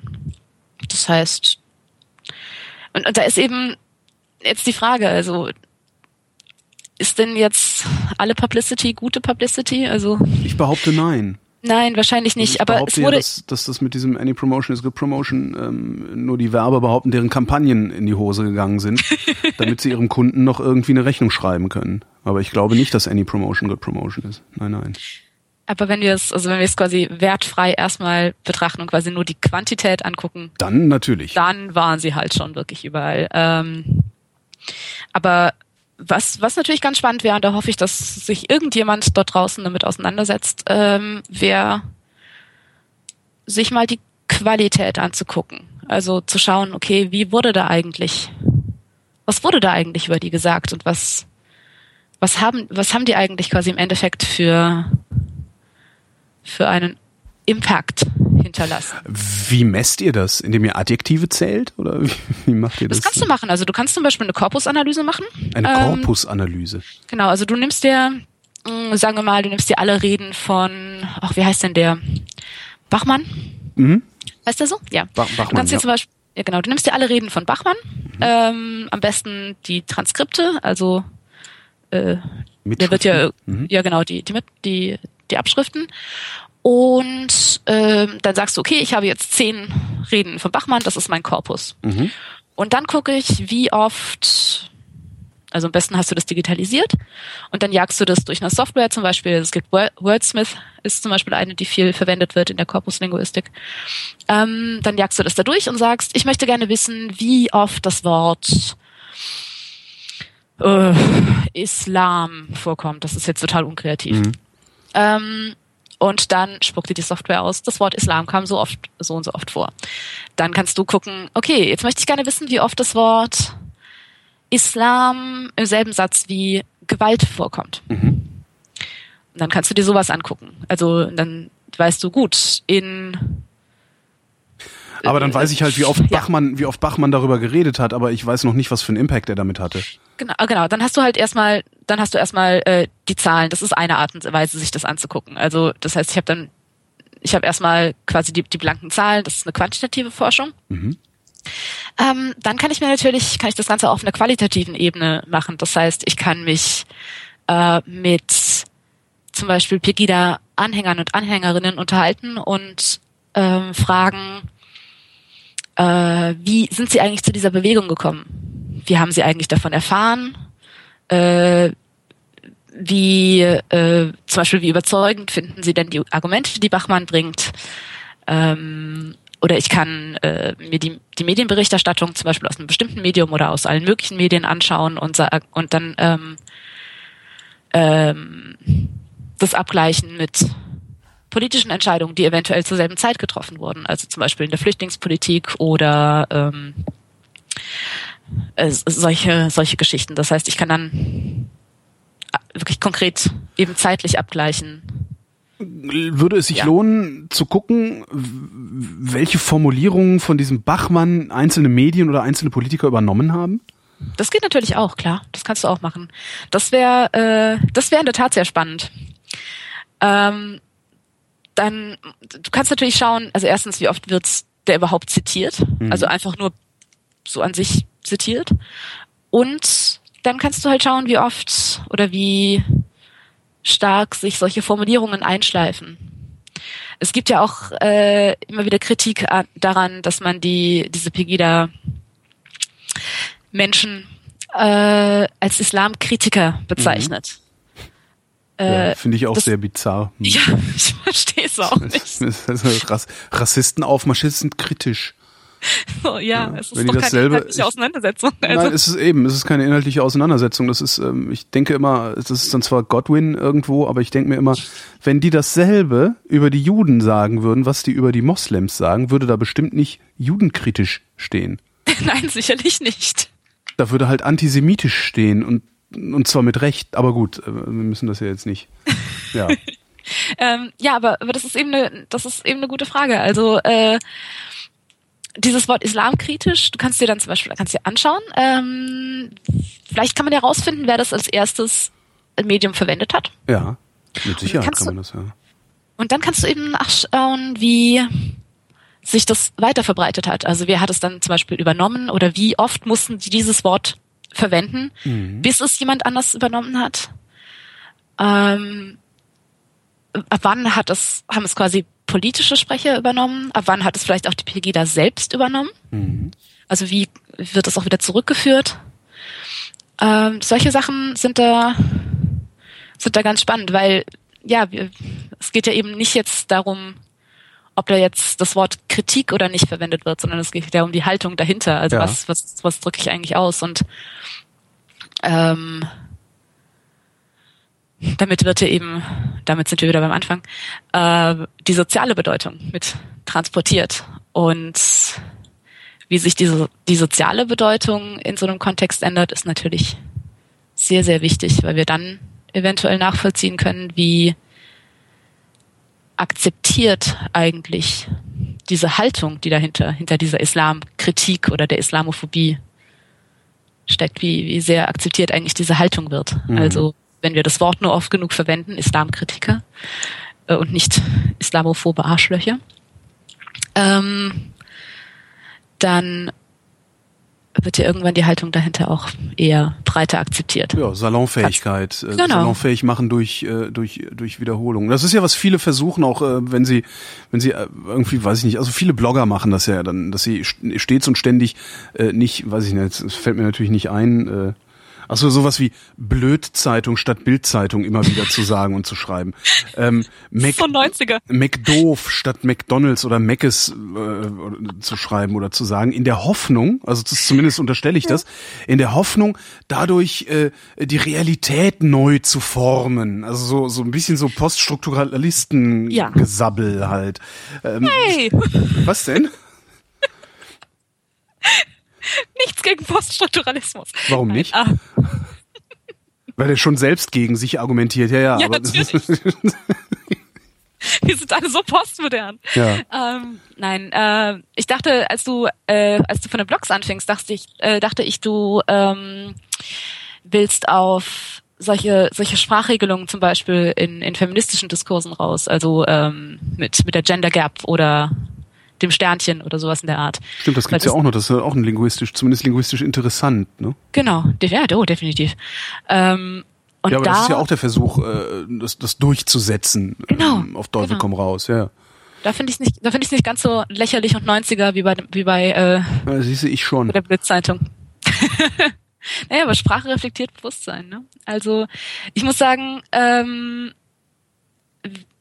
also das ist das ist eine ganz persönliche Sache, aber ähm, wenn irgendwo Frauen mitgenannt werden, also Ja. wenn da irgendwie steht, was weiß ich, Lehrer Sternchen innen oder Le Lehrer Unterstrich innen oder meinetwegen auch Lehrerinnen und Lehrer, auch wenn es eher umständlich ist. Ähm, Es liest sich am angenehmsten für mich. Also Ja. Lehrerinnen und Lehrer liest sich das, das, das, lese ich halt einfach. Wenn da LehrerInnen steht, bleibe ich jedes Mal kleben. Das ist so aber so ein ist aber Privatproblem von mir. Nee, aber ich fühle mich eher mitgedacht. Ich fühle mich Mhm. eher mit reingenommen. Das, was natürlich klar ist, weil ich ja eine Frau bin und ne? Aber ähm, insofern finde ich das, äh, also ich mache das persönlich auch. Mhm. Ähm, allerdings auch nicht. Das ist halt auch so eine Sache. Natürlich auch nicht immer und überall. Also wenn ich meiner Mutter eine E-Mail schreibe, mache ich das nicht. Ja, und ich kenne Leute, die machen das immer und überall. Und da hört's dann auf. Also da hört's dann auch auf, wie ich finde, sinnvoll zu sein, weil die stoßen mich ab und holen mich nicht in ihr Boot, was sie ja eigentlich gerne hätten. Ja. Ne? Das ist Ja, was ich, ich nenne das halt immer, weil ich auch häufiger mal äh, kritisiert werde dafür, dass ich ähm, in meinen Sendungen beispielsweise Menschen irgendeinen Esoterik-Scheiß reden lasse, ohne die in die Ecke zu stellen dafür, dass sie das tun oder denken. Ähm, und ich sage dann halt auch immer, man muss nicht immer jedes Fass aufmachen, Nein. äh, weil damit erreichst du halt genau das Gegenteil. Ja. Nein, weil manchmal ist auch einfach, manchmal ist auch einfach gut. Ja. Ähm, äh, ich wollte gerade noch was unsag Ja, unsagbar ja. cleveres sagen. Nein, nein, nein. Ich, äh, wir hatten es von Sprachregelung und äh, ja genau von von Inklusion. Mhm. Ähm, du kannst natürlich halt auch argumentieren, es macht die Menschen, es macht die Menschen sichtbarer. Ja, also es macht Frauen in der gesprochenen Sprache sichtbarer, was auch wieder eine Verstärkung der Machtposition. Ja, ich kann das mir, heißt, ich, da, da, da ja. kann ich mich nur auf das verlassen, was du mir sagst, weil ich kann mir nicht vorstellen, dass Frauen, also wenn ich, wenn ich männlich spreche, sind Frauen in meinem Kopf nicht unsichtbar. Also wenn ich, wenn ich sage die Lehrer, dann sind die Frauen da auch dabei. Aber ich erkenne an, dass das nicht unbedingt so sein muss, wie das in meinem Kopf sich darstellt. Ja. Ähm, Also wenn du Ich- sagst, du fühlst ja. dich dann, du fühlst dich dann nicht gemeint, äh, okay. nee, das noch nicht mal, aber ich fühle mich eher gemeint, wenn es da steht. Also Mhm. ich fühle mich, ich fühle mich bewusster gemeint, ich fühle mich bewusster angesprochen. Mhm. Es ist für mich mittlerweile eher eine kognitive Leistung, mich mitzulesen, wenn da nur Lehrer steht. Und das ist, glaube ich, echt eine Gewöhnungssache. Ja. Also ähm, und das das ist ja aber generell bei, bei ganz vielen sprachlichen Phänomenen so. Also ich muss auch immer mir auf die Zunge beißen, wenn irgendjemand, nein, ich beiß mir eigentlich mittlerweile nicht mehr auf die Zunge, äh, wenn irgendwelche Leute um mich rum irgendwelche Sachen als schwul beschimpfen oder als schwul bezeichnen. Mhm. Ähm, ist halt einfach uncool. Ist halt, ich meine, natürlich kannst du dann sagen, ja, Ja, kannst du ja sagen, so aber bringt halt gemein. nichts. Ist halt, ja. Ja, nee, nee, nee, an ich meine, du kannst- Oder was meinst du jetzt? nee, was ich meinte ist, du kannst natürlich sagen, ja, okay, es ist ja nicht so gemeint. Ach so, dir Also- selbst das sagen. Ja, aber es ist eben trotzdem Sprache als soziale Praxis. Ja, ja, klar. Also es ist, nein, natürlich, ich mache das Fach, ich Aber mach das, Fach das auch zu korrigieren, genau, das zu korrigieren, macht halt äh, in der S-Bahn echt wenig Sinn. Nee, da nicht. Ne? Nee, So, da nicht. Aber in einem, nee, aber in einem sozialen, also in einem Kontext, wo ich das, also Schon klar. Ja. In, Ja, in Kontext, wo man dir zuhört, das, äh, das Ding ist aber Ja. wahrscheinlich, also ich bewege mich normalerweise nicht in sozialen Kontexten, wo es überhaupt nötig werden würde, ähm, schwul zu korrigieren. du unterrichtest auch nicht. Das stimmt, ja. Wie ist denn das in England? Ähm, also da, wo du lebst, äh, ist das, ist das irgendwie, habt ihr ähnliche Probleme? Also gibt's da auch sowas wie äh, schwul für Ja, also, doof? it's so gay. Gibt's ja, auch, ja. ja? ja, ja, total. Ähm, was auch ganz äh, stark momentan ist, ist äh, solche, solche äh, Sachen wie ähm, das Bewusstmachen von, von ableistischer Sprache, ja, also von Sprache, die Menschen mit Behinderung ähm, oder behinderte Menschen äh, irgendwie abwertet oder ausschließt. Und das finde ich ganz spannend. Also das ist äh, hier gerade auf dem auf dem Campus gibt's da äh, eine Kampagne, ähm, um Leute quasi eher so darauf hinzuweisen, dass man gewisse Begriffe vielleicht nicht unbedingt verwenden sollte. Also ähm, Beispiel? Wie, Hm. also äh, solche Sachen wie Spars, ja, also wie du spast, Mhm. ist natürlich ein Wort, das es ist ja erstmal die Bezeichnung einer physischen Krankheit. Ja, äh, jemand mit einer spastischen Lähmung. Das Mhm. hat ja erstmal, also es sollte ja eigentlich keine keine Wertung auf die auf den Intellekt ähm, oder den sozialen Wert der Person haben. Ähm, Aber mal ganz ehrlich, zu glauben, und ich kenne solche Leute, zu glauben, dass die Welt sich dergestalt verbessern lässt. Das, ich halte das ja sowieso immer für ein bisschen äh, fragwürdig. Das ist, es kommt so mit dem Alter. Ne? Je älter man wird, desto ähm, stärker fällt einem auf, dass Weltverbesserung eine eher schlechte Idee ist. Ähm, jetzt habe ich mir einen Faden verloren, verdammt. du sagst, dass, dass Äh, zu, also zu glauben, dass Also zu glauben, dass die, zu glauben, dass die Welt sich dadurch wirklich äh, verbessert oder auch nur verändert, ist das nicht schrill ist- naiv? ich glaube, es ist zumindest mal ein, ein eine Sache, die man eben machen kann. Und äh, ich muss halt sagen, Also ich finde also sowas wie eine Quotenregelung in Vorstandspositionen ja, Ja. halte ich für das wesentlich sinnvollere Werkzeug. Also da, da, darauf Energie zu verwenden, finde ich, das ist es eigentlich. Ich denke immer so in, ich, glaub's denke, ich denke in Kategorien von Energieaufwand. denke ich immer so. Und äh, für, für, eine, für eine Quote zu kämpfen, so ätzend das auch ist, so eine Quote zu haben für die Frauen, also die erste Generation Ja. Frauen, die in diese Quote kommen. Äh, Ja. So ätzend das auch ist, halte ich den Energie, also würde ich meine Energie doch viel eher darauf verwenden, als darauf ähm, äh, jetzt auch noch das letzte ableistische Sprachfitzelchen äh, irgendwie in den Griff zu kriegen, irgendwie zu korrigieren und durch ein Sternchen und ein Binnenmajuskel auszudrücken. nee, Das, so weit ich, ich jetzt- sitze da immer und bin immer sehr, Ja. sehr fassungslos und denke mir, mein Gott, Leute, das, das, das lohnt sich nicht, dafür zu kämpfen. Das, das, so weit aber man kann halt super, nicht man kann halt super gut Recht haben, ne, bei, bei solchen Themen. Also man muss vor allen Dingen hier aufstehen und was tun.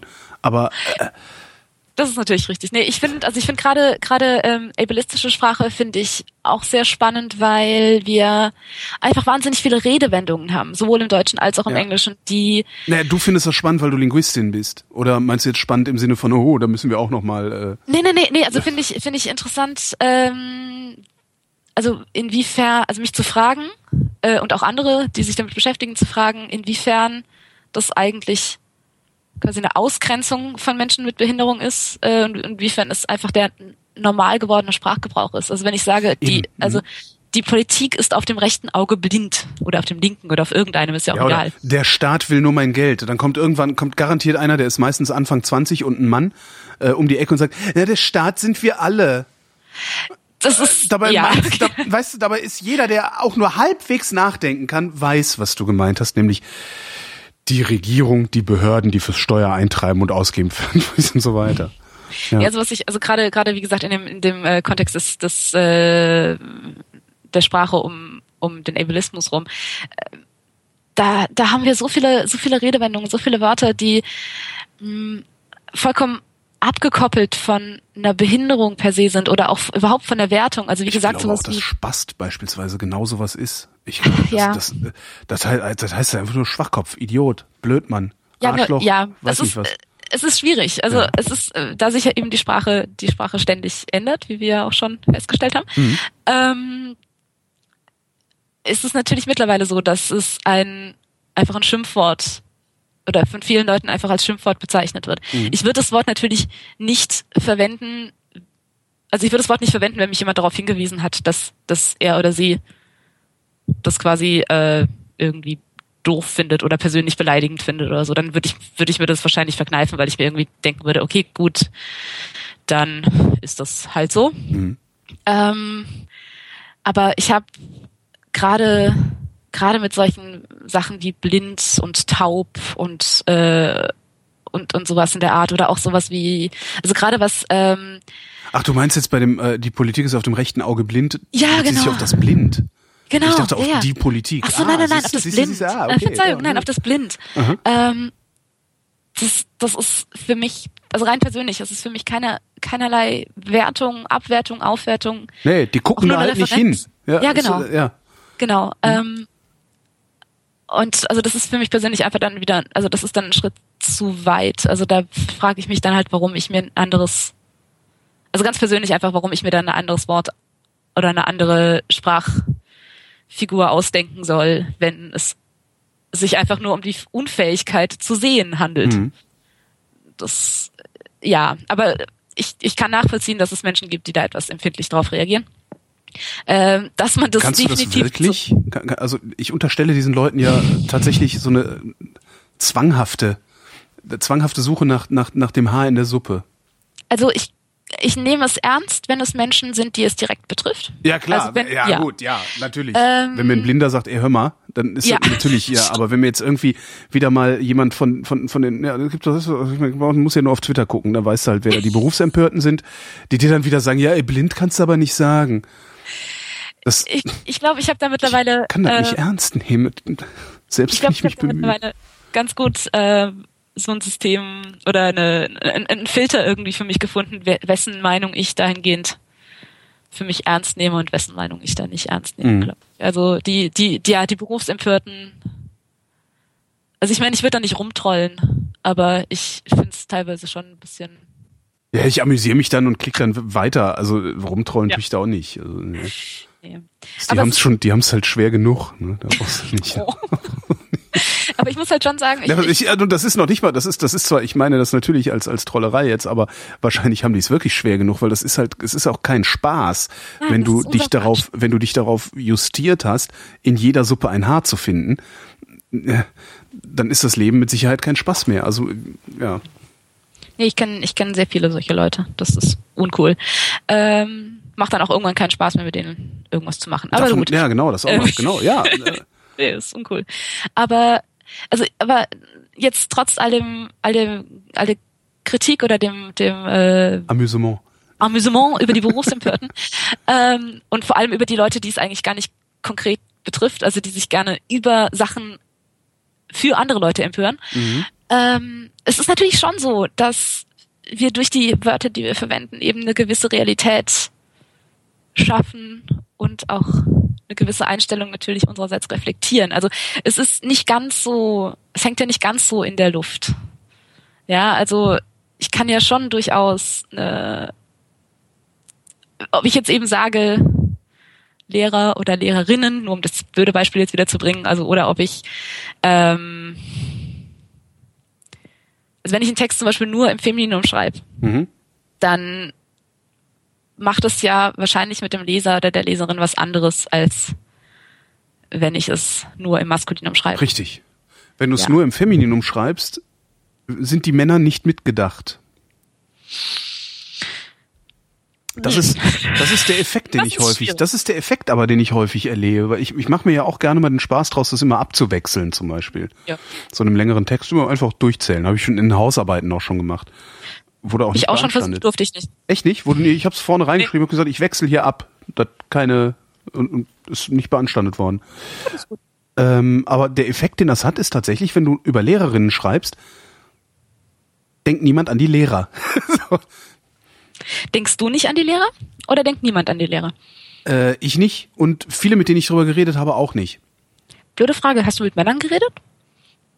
Das ist eine interessante Frage, die kann ich dir nicht ehrlich beantworten.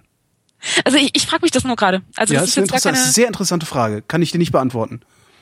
Würde mich auch nicht wundern, wenn ich darüber mit Männern geredet hätte. Ähm, also es ist natürlich schon so, dass die, dass die markierte, also dass die weibliche Form äh, die markierte Form ist, das heißt die ungewöhnliche Form. Ja. Das heißt, ähm, wenn wir, also es gibt natürlich schon Gründe, warum du Frauen mitliest, wenn da die männliche Form steht und warum ich auch zu einem gewissen Teil die Frauen mitlese, weil das eben das generische Maskulinum ist und weil wir das, weil das die unmarkierte Form ist und das ist nun mal so. Ähm, und wenn wir dann eben alles im, im Femininum schreiben, dann ist das die markierte Form und dann fällt es auf. Mhm. Und dann kann das natürlich auch dazu führen, klar, dass es, äh, dass es exklusiv verstanden wird. Ja. Ähm, aber wenn du Ja, zum aber Beispiel ist das, hast du das nicht auch, wenn du Lehrerinnen liest? Vor der Schule standen Lehrerinnen. Du Ja, kannst nee, mir nee, jetzt nicht klar. erzählen, dass du dann Nein, auch einen Mann siehst äh, vor deinem geistigen äh, Auge. nee, nee, nee, nee, tue ich nicht. Aber ich Okay. sag nur, ich sag nur, es ist, es ist in dem Fall eben die markierte Form und es ist die auffällige Form. Ja. Ähm, es ist die ungewöhnliche Form. Das heißt, du und gerade wenn du es abwechselst, zum Beispiel hast du, glaube ich, eine wes wesentlich repräsentierst du äh, eine wesentlich breitere Ja. breiteres Weltbild, als wenn du immer nur, wenn du nur die männliche Form oder im Zweifelsfall nur die weibliche Form hast. Mhm. Ähm, das heißt, durch dadurch eben, welche Sprache, äh, welche sprachliche Form ich verwende, drücke ich ja natürlich schon eine gewisse, eine gewisse Haltung und so weiter aus. Also das ist, wo man dann die Grenze zum Amüsement zieht, ist äh, natürlich persönlich, aber mhm. rein vom, ja, also rein vom, vom linguistischen, wissenschaftlichen Standpunkt her ist es, oder auch vom Common Sense Standpunkt her, äh, ist das natürlich schon äh, eine Repräsentation dessen, wie du die Welt siehst ähm, oder gerne hättest.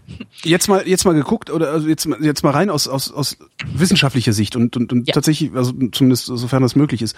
Ähm, was wäre der sinnvollste Weg, Frauen sichtbarer zu machen? Weil dass sie unsichtbarer sind oder zu unsichtbar sind, in der Sprache zumindest, das, das ist ja unbestritten. Okay. Gibt, es, gibt es da irgendwas, was sich aus wissenschaftlicher Sicht bewährt hat? Englisch sprechen. ja, okay, aber, aber Nein, ähm, wir sind halt im Deutschen damit can't geschlagen. expect from everybody to speak English. Ich weiß, ich weiß. aber wir sind, wir sind im Deutschen halt nur mal damit geschlagen, dass wir äh, grammatikalisches Geschlecht haben. Ja. Ähm, das kann es äh, andersrum oder nochmal andersrum ja, gefragt, ja. kann es sein, dass es vielleicht gar kein Problem ist und wir uns das nur daher konstruieren? Also es ist natürlich sozial konstruiert, das ist schon richtig. Ich meine das Problem. Äh, ja, ja, klar. Das auch. Aber das bedeutet ja nicht. Also wir können. Also ich habe eine schöne, ich ich habe, ich weiß nicht mehr, was es war, leider. Äh, ich habe, ja. das war auch wieder irgendwo ein Artikel in irgendeinem Blog. Ähm, da hieß es halt auch, naja, äh, das war, da ging es halt um Islamkritik und sowas alles. Ähm, dass im Türkischen, wie war das im Türkischen, äh, würde auch nicht zwischen Mann und Frau unterschieden und äh, da würde es ja sowas wie eine Benachteiligung von Frauen nicht geben, deswegen. Das fand ich irgendwie ein sehr, sehr schön so Klatsch-Totschlag-Argument, weißt du? Ich krieg's ja, leider gut. nicht mehr genau hin. Aber da, das war der Moment, wo ich gedacht habe, kann es sein, dass wir das, das, dass wir das Problem entweder nicht richtig identifiziert haben oder dass uns langweilig ist, so dass wir diese Art von Problem konstruieren? Ähm, naja, also ich meine, die, die Sprache ist ja nicht losgelöst von den gesellschaftlichen, von den gesellschaftlichen Stimmt. Bedingungen. Also ich meine, es gibt ja also ich würde ja mal behaupten, dass es historisch durchaus einen Grund gibt, warum es das generische Maskulinum und nicht das generische Femininum gibt. Also ähm, was äh, durchaus ja damit zu tun hat, wer die Zügel in der Hand gehabt hat, relativ lange oder tendenziell immer noch hat. Hm. Und ja, äh, immer noch hat. Brauchen wir gar nicht ja, drum rumreden. Also, äh, ja, nein, nein, nein, nein, aber äh, wer die Wahl hat, wer die Wahl hat, ist ein Mann und weiß. So. Niemand ja wird sich freiwillig für was anderes entscheiden. Und hetero. Ja, sicher. Aber das kann man ja notfalls noch faken. okay. Naja, Nein. Uh. du brauchst nur, du musst halt als, als Mann jetzt, also klar, wenn ich den ganzen Tag den großen Diademgriff mache, äh, dann wird mir das keiner abkaufen, dass ich eine Hete bin. Aber solange ich die Arme hängen lasse, ach, klar. Ähm, was wollte ich sagen? Ach so, ja, genau. Ja. Ähm, wie wir das, wie wir das lösen, ist eine verdammt gute Frage, weil wir, du musst natürlich davon ausgehen, dass äh, der größte Teil der Leute keinen Bock auf Binnen-I und keinen Bock auf Gender Gap und keinen Bock auf Sternchen haben. Das, ähm, ich kann mir vorstellen, dass es helfen würde, es überhaupt schon mal zu vereinheitlichen. Dass also nicht Kreti mit einem Sternchen schreibt und Pleti mit einem Leerzeichen. Ja, nur. Das wäre schon mal nicht schlecht, ne? Ähm, äh, wer, wer sind denn die Kreise und Menschen, die das vor allem verwenden? Das sind nicht notwendigerweise die Leute, die sich groß organisieren auf einem größeren Level. Mhm. Äh, wenn du jetzt mal von den Parteien ab, äh, absiehst. Ja. Äh, das ist, ja, das ist eine Sache. Standardisierung hilft grundsätzlich immer. Ähm, ich ich finde es zum Beispiel bei, bei längeren Texten, finde ich es unsagbar schwierig, wenn immer beide Formen dastehen. Mhm macht es, ich finde, das macht das Lesen es sieht, man, man sieht halt jedem Text, ich finde, man sieht jedem Text an oder man, man spürt jedem, hinter jedem Text das unbedingte Bemühen, es nicht falsch zu machen. Das stört mich. Da muss man aber sich ist halt mein Problem, äh, ja. muss ich halt durch. Ne?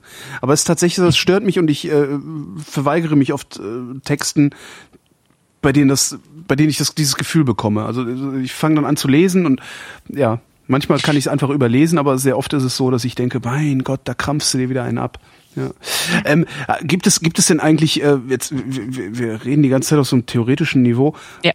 Gibt es Beispiele dafür, dass das mal funktioniert hat, dass halt aus so akademischen Kreisen, wie gerade gerade jetzt, äh, wo wir beim Gender sind, also die Gender Studies, die haben einen ungeheuren, ungeheuren äh, Lauf gehabt im letzten Jahrzehnt. Äh, überall ja. an, an jeder Feldwald- und Wiesenuni gibt's Gender Studies.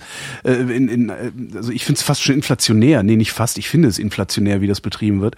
Ähm, ist, ist aus, aus diesen Gender Studies oder irgendwoher äh, schon mal ein Erfolg zu vermelden gewesen? Was siehst du denn als Erfolg? Naja, dass sich, dass sich in akademischen, dass sich in akademischen Kreisen so eine Idee rausgebildet hat, wie wir machen jetzt Gender Gap. Ähm, und das hat tatsächlich einen Erfolg, äh, weiß ich nicht, Frauen sind sichtbarer geworden, äh, äh mehr Frauen in Führungspositionen, was man halt so gerade diskutiert. Äh, das ist eine verdammt gute Frage. Ich weiß zum Beispiel, ich weiß gar nicht genau, woher zum Beispiel diese die ganze Geschichte mit der Quote kommt. Ähm, also ganz ursprünglich ob das ähm, auf einen rein politischen Mist gewachsen ist oder ob das ähm, auch eher aus einer äh, aus einer akademischen Richtung ähm, kommt, nicht notwendigerweise Gender Studies, aber eben sowas wie äh, Ja, das ja klar. Hm. Das weiß die Kader wahrscheinlich besser, die. Ähm, dann, oh Gott, das ist echt eine verdammt gute Frage. Also ich meine, da sind eben viele Sachen in Da schließt sich nämlich dann auch unmittelbar die Frage dran an, so warum, warum tun wir das überhaupt? damit wir mehr wissen und damit wir mehr Nee, das Wissen tun wir Wissen tun wir es ja. Wissen tun wir es ja. Die Frage ist ja, wie, wie übertragen wir das in die Realität? Und ich habe das, ich habe einfach das Gefühl, als würde das scheitern, als, als würde da nichts passieren. Aber es ist ja schon die, mal. Die Taz schreibt schon seit ewigen Zeiten mit diesem Binnen-I und die FAZ macht's immer noch nicht. So. Äh, ja gut, das ist doch ist die. FAZ aber auch die FAZ. Ja, aber äh, Sie schreiben auch noch in alter Rechtschreibung, oder? äh, nee, die haben die, nee, die, die FAZ hat glaube ich sogar eine Haus Haus äh, äh, hauseigene Oder Rechtschreibung irgendwas, oder so. irgendwas, irgendwas war doch da, ne? Ja, genau. Ja, ähm, ja es ist eine verdammt gute Frage. Also natürlich äh, kannst du immer argumentieren, dass dass akademische Forschung auf dem auf dem Gebiet ein Selbstzweck ist. Ja, das heißt also, dass wir dass wir irgendwie im Elfenbeinturm sitzen und äh, uns Sachen überlegen und reflektieren und ausdenken und ähm, die keinen konkreten, keine konkrete Anwendung oder keinen konkreten Erfolg hat. Aber ich denke, ähm, allein die Tatsache, dass wir jetzt beide hier sitzen und uns darüber unterhalten, wäre wahrscheinlich vor zehn Jahren und nicht unbedingt der Fall gewesen, weil es in einem Vor zehn Jahren hätte ich dich mit dem Thema vermutlich nicht in meiner Radiosendung gehabt, die der einzige Kanal gewesen wäre, den ich bespiele, ja. ja ja Und vermutlich noch nicht mal, weil ich das nicht gewollt hätte, sondern vermutlich, weil ich es der Redaktion nicht hätte verkauft gekriegt, dieses Thema. Mhm. Wenn ich heute sagen würde, ich, es kommt eine Linguistin vorbei, wir reden über Sprache und äh, Geschlecht, äh, würde ich sagen, ja, geile Idee. Ja eben das ist doch schon mal das ist doch schon mal Guter total Punkt, ja. cool. Mhm, mhm. Ähm, die Tatsache, dass ich meinen Ich habe auch, ich, nur das nochmal klarzustellen, ich habe Ja. überhaupt nichts gegen Grundlagenforschung. Ne? Nö, nö, Äh, ich- im ich weiß schon. Ich weiß Äh, schon. Ich habe halt Nee, nur was dagegen, wenn ich habe halt nur was dagegen, wenn irgendwelche Leute hergehen und Erkenntnisse der Grundlagenforschung meinen, eins zu eins nehmen zu können und die auf meine Realität übertragen zu können und daraus Handlungsanweisungen ableiten zu können. Ähm, das ist im Grunde nichts anderes, als was die Esoteriker mit der Quantentheorie machen. gruselig. Ja, genau. Ähm, also ich, ich sehe das, ich sehe das ein bisschen so, ähm, dass wir einen unglaublich großen Pool an Informationen haben, an verschiedenen Theorien haben, an verschiedenen Ideen haben, wie wir ähm, zum Beispiel Frauen in der Sprache sichtbarer machen können, wie wir zum Beispiel ähm, äh, generell inklusiver sprechen können, wenn wir Mhm. jetzt, also zum Beispiel solche äh, Sachen wie äh, Ableismus in der Sprache überhaupt mal darüber nachzudenken oder Leute dazu zu bringen, darüber nachzudenken. Ob sie das jetzt alle sofort machen, ist natürlich sehr generell äh, sinnlos, das, Mhm. das zu denken. Aber äh, wenn sich mehr Leute einfach damit Na, es ist halt im Kopf, ne? Und die, die, genau, das was, genau. was du sagst, ist ja eigentlich die, die der, der Gedanke ist halt im Kopf. So und äh, was man einmal gedacht hat, kann man nicht wieder entdenken. Ne? Genau, und wenn du es oft genug hörst und wenn du es oft genug liest und siehst und darüber redest, vielleicht ändert sich ja auch was im Kopf. Ja. Und das Denkst geht du- langsam. Denkst du, dass das mit allen Themen funktioniert? Oder nur mit Themen, also ich weiß nicht mehr aus welchem Film ich das, also so Filmzitat, mein Leben ist eine Aneinanderreihung von Filmzitaten. Ähm, das Zitat lautet, ähm, every, every, every being in the universe knows right from wrong. Das, ähm, ah Mann, welcher Film war denn das? Mit Kevin Spacey als Außerirdischen, ähm, Oh mein Gott. ich weiß es nicht mehr, aber Wieso kenn witziger, aber witziger Film, wunderbarer Film, wirklich. Wieso kenne ich den Film nicht, in dem Kevin Spacey einen Außerirdischen spielt? Naja, äh, weiß ich nicht. Aber ja, er spielt halt einen Außerirdischen und, äh, und äh, wird halt gefragt, äh, habt ihr keine Gerichte? Habt ihr keine Polizei? Wie, wie, wozu braucht man sowas? Ja, aber wie regelt ihr denn dann, ne? Wer unterscheidet richtig von falsch? Sagt er, every, every, every, every being in the universe knows right from wrong. Ähm, funktioniert diese, das, was wir jetzt gerade besprochen haben, also Realitätsformung durch Sprachformung oder durch Sprachgebung, Ja. äh, funktioniert das möglicherweise nur bei Dingen, von denen wir intuitiv wissen, dass wir sie sowieso schon falsch machen? Was ja, Inklusion, ich Gleichberechtigung und so, das ist ja, ich meine, falscher als, das kann man ja kaum leben. Das glaube ich leider nicht. Ähm, ich, ich muss jetzt auch wieder die, die Godwin-Keule ziehen und Mhm. auf Goebbels hinweisen.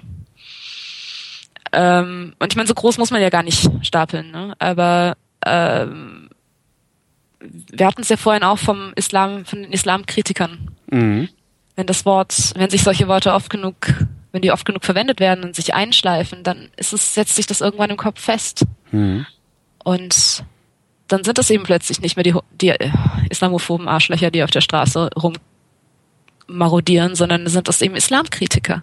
Ja. Und, ein- und ähm, ich, es funktioniert leider auf allen Ebenen. Mhm. Und ich glaube, es funktioniert leider auch äh, bei den Dingen, von denen wir vielleicht intuitiv wissen, dass sie, dass wir sie momentan noch richtig machen. Wie kommen wir jetzt zurück zur Linguistik? Wo, womit beschäftigst du dich eigentlich konkret? Ähm, ich hatte das ja äh, in der Nigeria-Folge schon ähm, angerissen. Ich guck mir, ich mache eigentlich äh, aus allem ein bisschen was, was wir heute so besprochen haben. Mhm.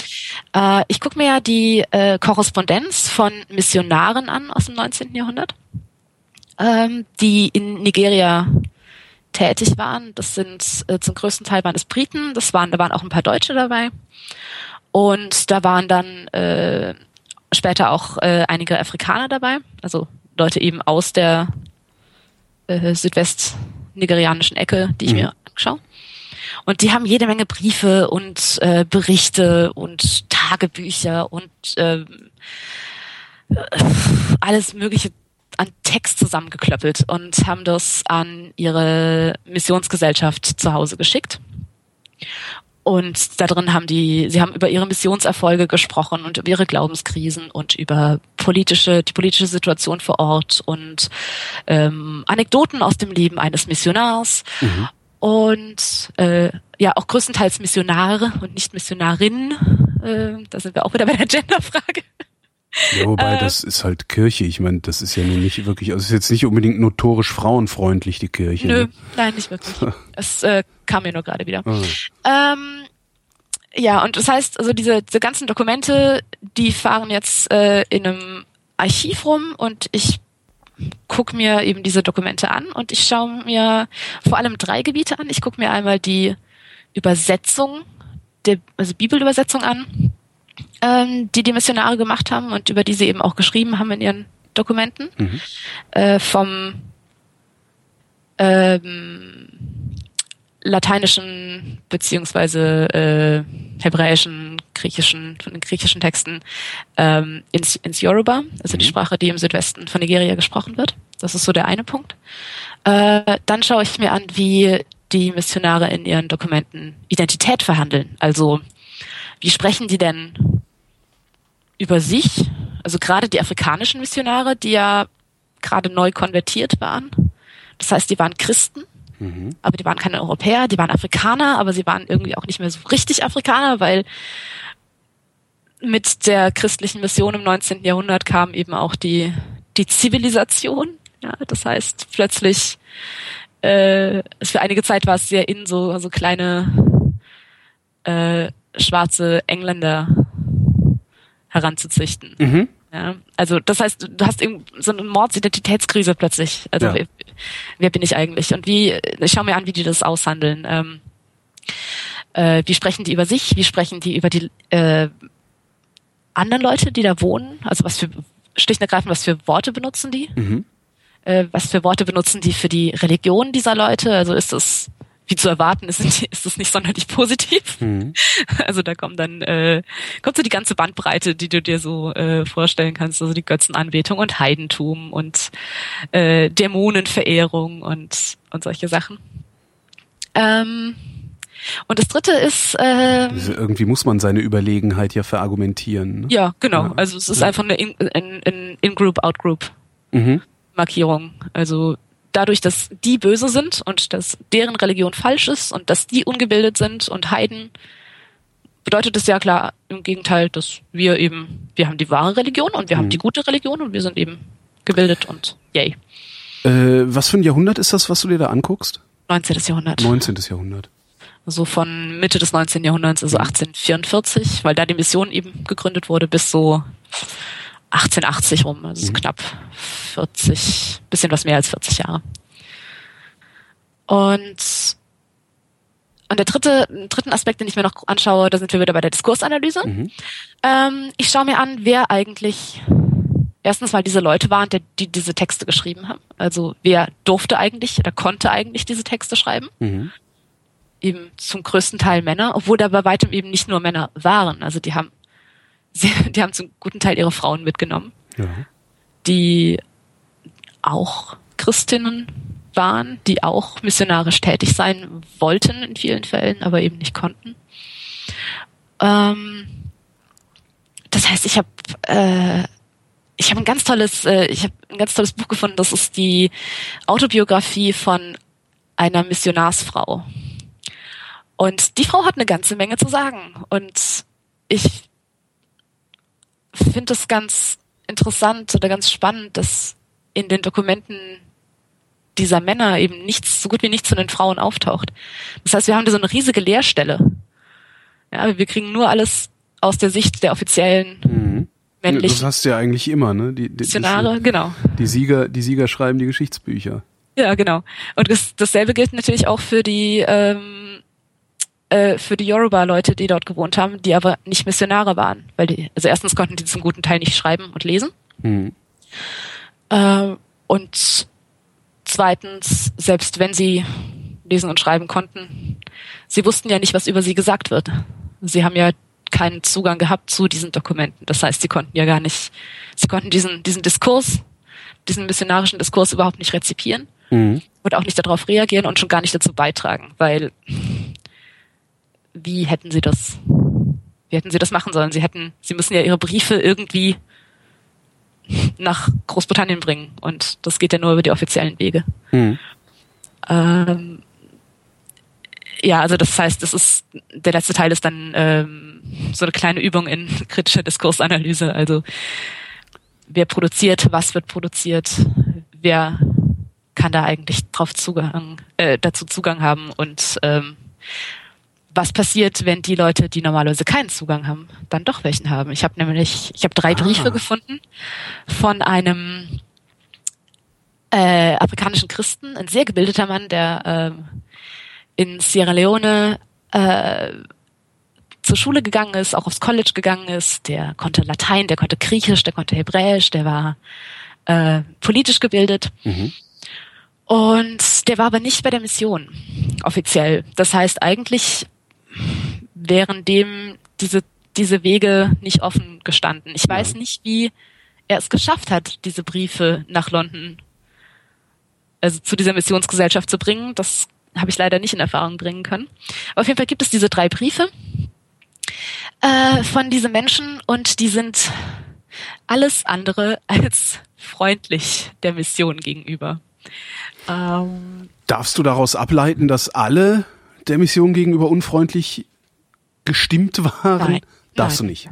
nein, natürlich nicht. Aber ich kann, Na gut, die, die sich beschweren, sind eher die, die zum Stift greifen und das aufschreiben. Das ist auch heute noch so. ja, und das sind auch die, die überhaupt zum Stift greifen können. Das heißt, allein die Tatsache, dass er ja anscheinend einen Weg gefunden hat, diesen Brief dorthin zu bekommen, aber dass er allein überhaupt diese Gedanken formulieren und aufschreiben konnte, sind ja schon per se, unterscheidet ihn ja schon per se von den anderen Leuten. Ja. Ja, also er gehört ja ohnehin schon zu einer, zu einer sozial höher gestellten Klasse, weil er Privilegiert ist. genau einfach das Mhm. Privileg hat, eine Bildung genossen zu haben.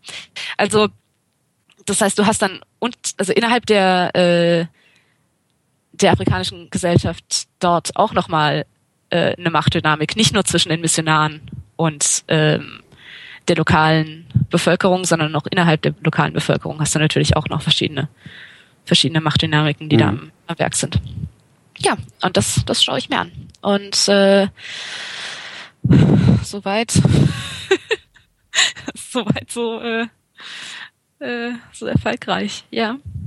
Hast du irgendwie die, also abgesehen also von diesen drei Briefen, was ja sicherlich schon mal schon mal äh, fast spektakulär sein dürfte, hast du irgendwelche, wie nenne ich das denn, irgendwelche frappierende Erkenntnis gewonnen darin? Oder ist das eher so ein steter Fluss von Erkenntnis, der der da ankommt? Also was ich total spannend fand, war Ich habe die gerade ganze Zeit übrigens das Gefühl, dass ich total dämlich Fragen stelle. Also Ich bin Nein. ein bisschen, ver ich bin immer noch, also ich kränkle ein wenig vor mich hin. Entschuldige, falls ich das. Äh, Nein, das Okay. ist schon. Ähm, also, was mich total geflasht hat, waren äh, war das Kalkül, mit dem bei der Übersetzungsarbeit vorgegangen worden ist. Ähm, und zwar die Frage, wenn man, wenn wir zum Beispiel äh, das Wort für Gott übersetzen wollen, äh, oder wenn wir Gott quasi in, ins Yoruba übersetzen wollen, äh, was für einen Begriff nehmen wir denn da? Nehmen wir den Begriff, also nehmen wir das Wort Olorun. Olorun ist der höchste Gott im Yoruba-Pantheon. Also das ist quasi eine Gottheit, die bereits existiert. Übernehmen wir dieses Wort? Dann haben die Leute quasi schon einen Anknüpfungspunkt und vielleicht kriegen wir damit unsere Religion leichter unter. Auf der anderen Seite, vielleicht können die Leute dann aber nicht unterscheiden zwischen ihrem also zwischen dem Gott, diesem äh, Gott aus dem polytheistischen Pantheon und unserem einen monotheistischen Gott. Ähm, da gab es Briefwechsel und Kämpfe hin und her, ob das jetzt das Wort ist, das man verwenden darf oder nicht. Es ist das Wort, was verwendet wurde. Ähm, äh, aber da gab es wirklich ganz, ganz heiße ähm, Diskussionen darüber, äh, was da nun in Ordnung ist. Oder ähm, bei der bei der Frage, wie der Heilige Geist übersetzt wird. Ähm, das, was am Ende benutzt wurde, äh, es ist, heißt ähm, Emi Mimo und das heißt sowas wie ähm, der reine, ja doch, also sowas wie der reine, der reine Atem Mhm. oder der saubere Atem. Und ähm, Mimo ist ein Wort, was von den Muslimen in der Umgebung verwendet wurde. Äh, und das ist eine Eigenschaft, die auch Allah zugesprochen wird. Also ähm, rein oder sauber. Allerdings kann halt auch, wenn du, wenn du deine Wäsche wäschst, dann ist die auch Mimo. Also dann ist Okay. die auch sauber. Ja. Ähm, Das heißt, Sie haben auch gar nicht so einen großen Wortschatz da? Oder Ähm, woher kommt das? doch schon, aber sie haben halt, sie haben, äh, die Missionare haben sich überlegt, was sie für ein Wort verwenden können, was so das Konzept von heilig Ja, saubere ja Wäsche. nicht- Ja. ist, nein, Sauberkeit, Reinheit. äh, was das eben widerspiegelt. Dann haben sie, dann haben sie sich, ähm, äh, dann haben sie festgestellt, okay, es gibt äh, äh, im Islam dort äh, gibt es den Begriff Mimo, der eben diese Reinheit und äh, eben auch ein, ein, äh, ein Beiname von von Allah ist. Äh, okay, das ist ja super. Aber damit fraternisieren wir ja dann irgendwie mit dem Islam, wenn wir dasselbe Wort verwenden. Ja, kannst natürlich nicht bringen, ne? Ja, genau, genau. Also da sind ganz krasse politische Kommt ja nachher der Entscheidungen. Muselmann um die Ecke und nimmt uns die Schäfchen weg. Ja, Ja, klar. Ja, der Muselmann war ohnehin viel besser beim Missionieren als die Christen. Ach echt? weil, ja, weil die haben, also zumindest für eine, für eine gute Zeit lang, äh, ja, die haben es einfach verstanden, die haben es besser verstanden, mit den Leuten auf Augenhöhe Ah, umzugehen. Ähm, da gab es eben nicht die Zivilisationskeule und nicht die, ähm, Mhm. Nicht die eure Religion ist schlecht Keule, sondern da wurde der Islam einmal so drüber gestülpt über das, was schon da war und Ja. man war wesentlich hm, freundlicher gegenüber solchen Dingen wie zum Beispiel äh, Polygamie oder anderen Sachen, die die Christen ganz fürchterlich fanden. Und äh, man hat den, den lokalen Traditionen und Gegebenheiten einfach mehr Platz eingeräumt. Und damit war der Islam für lange Zeit in der Umgebung durchaus erfolgreicher. Und das wussten die Christen auch. Mhm. Und da hatten die natürlich Angst vor. Das heißt also, da sind ganz knallharte, auch kirchenpolitische und ähm, generell politische äh, Fragen in dieser Übersetzung drin. Äh, das war mir irgendwie, da hatte ich mir vorher gar nicht solche Gedanken drüber gemacht. Das fand ich wahnsinnig, wahnsinnig spannend. Ähm, ja, und natürlich gerade bei der Sache mit der mit dem Zugang zu diesem Diskurs, also wer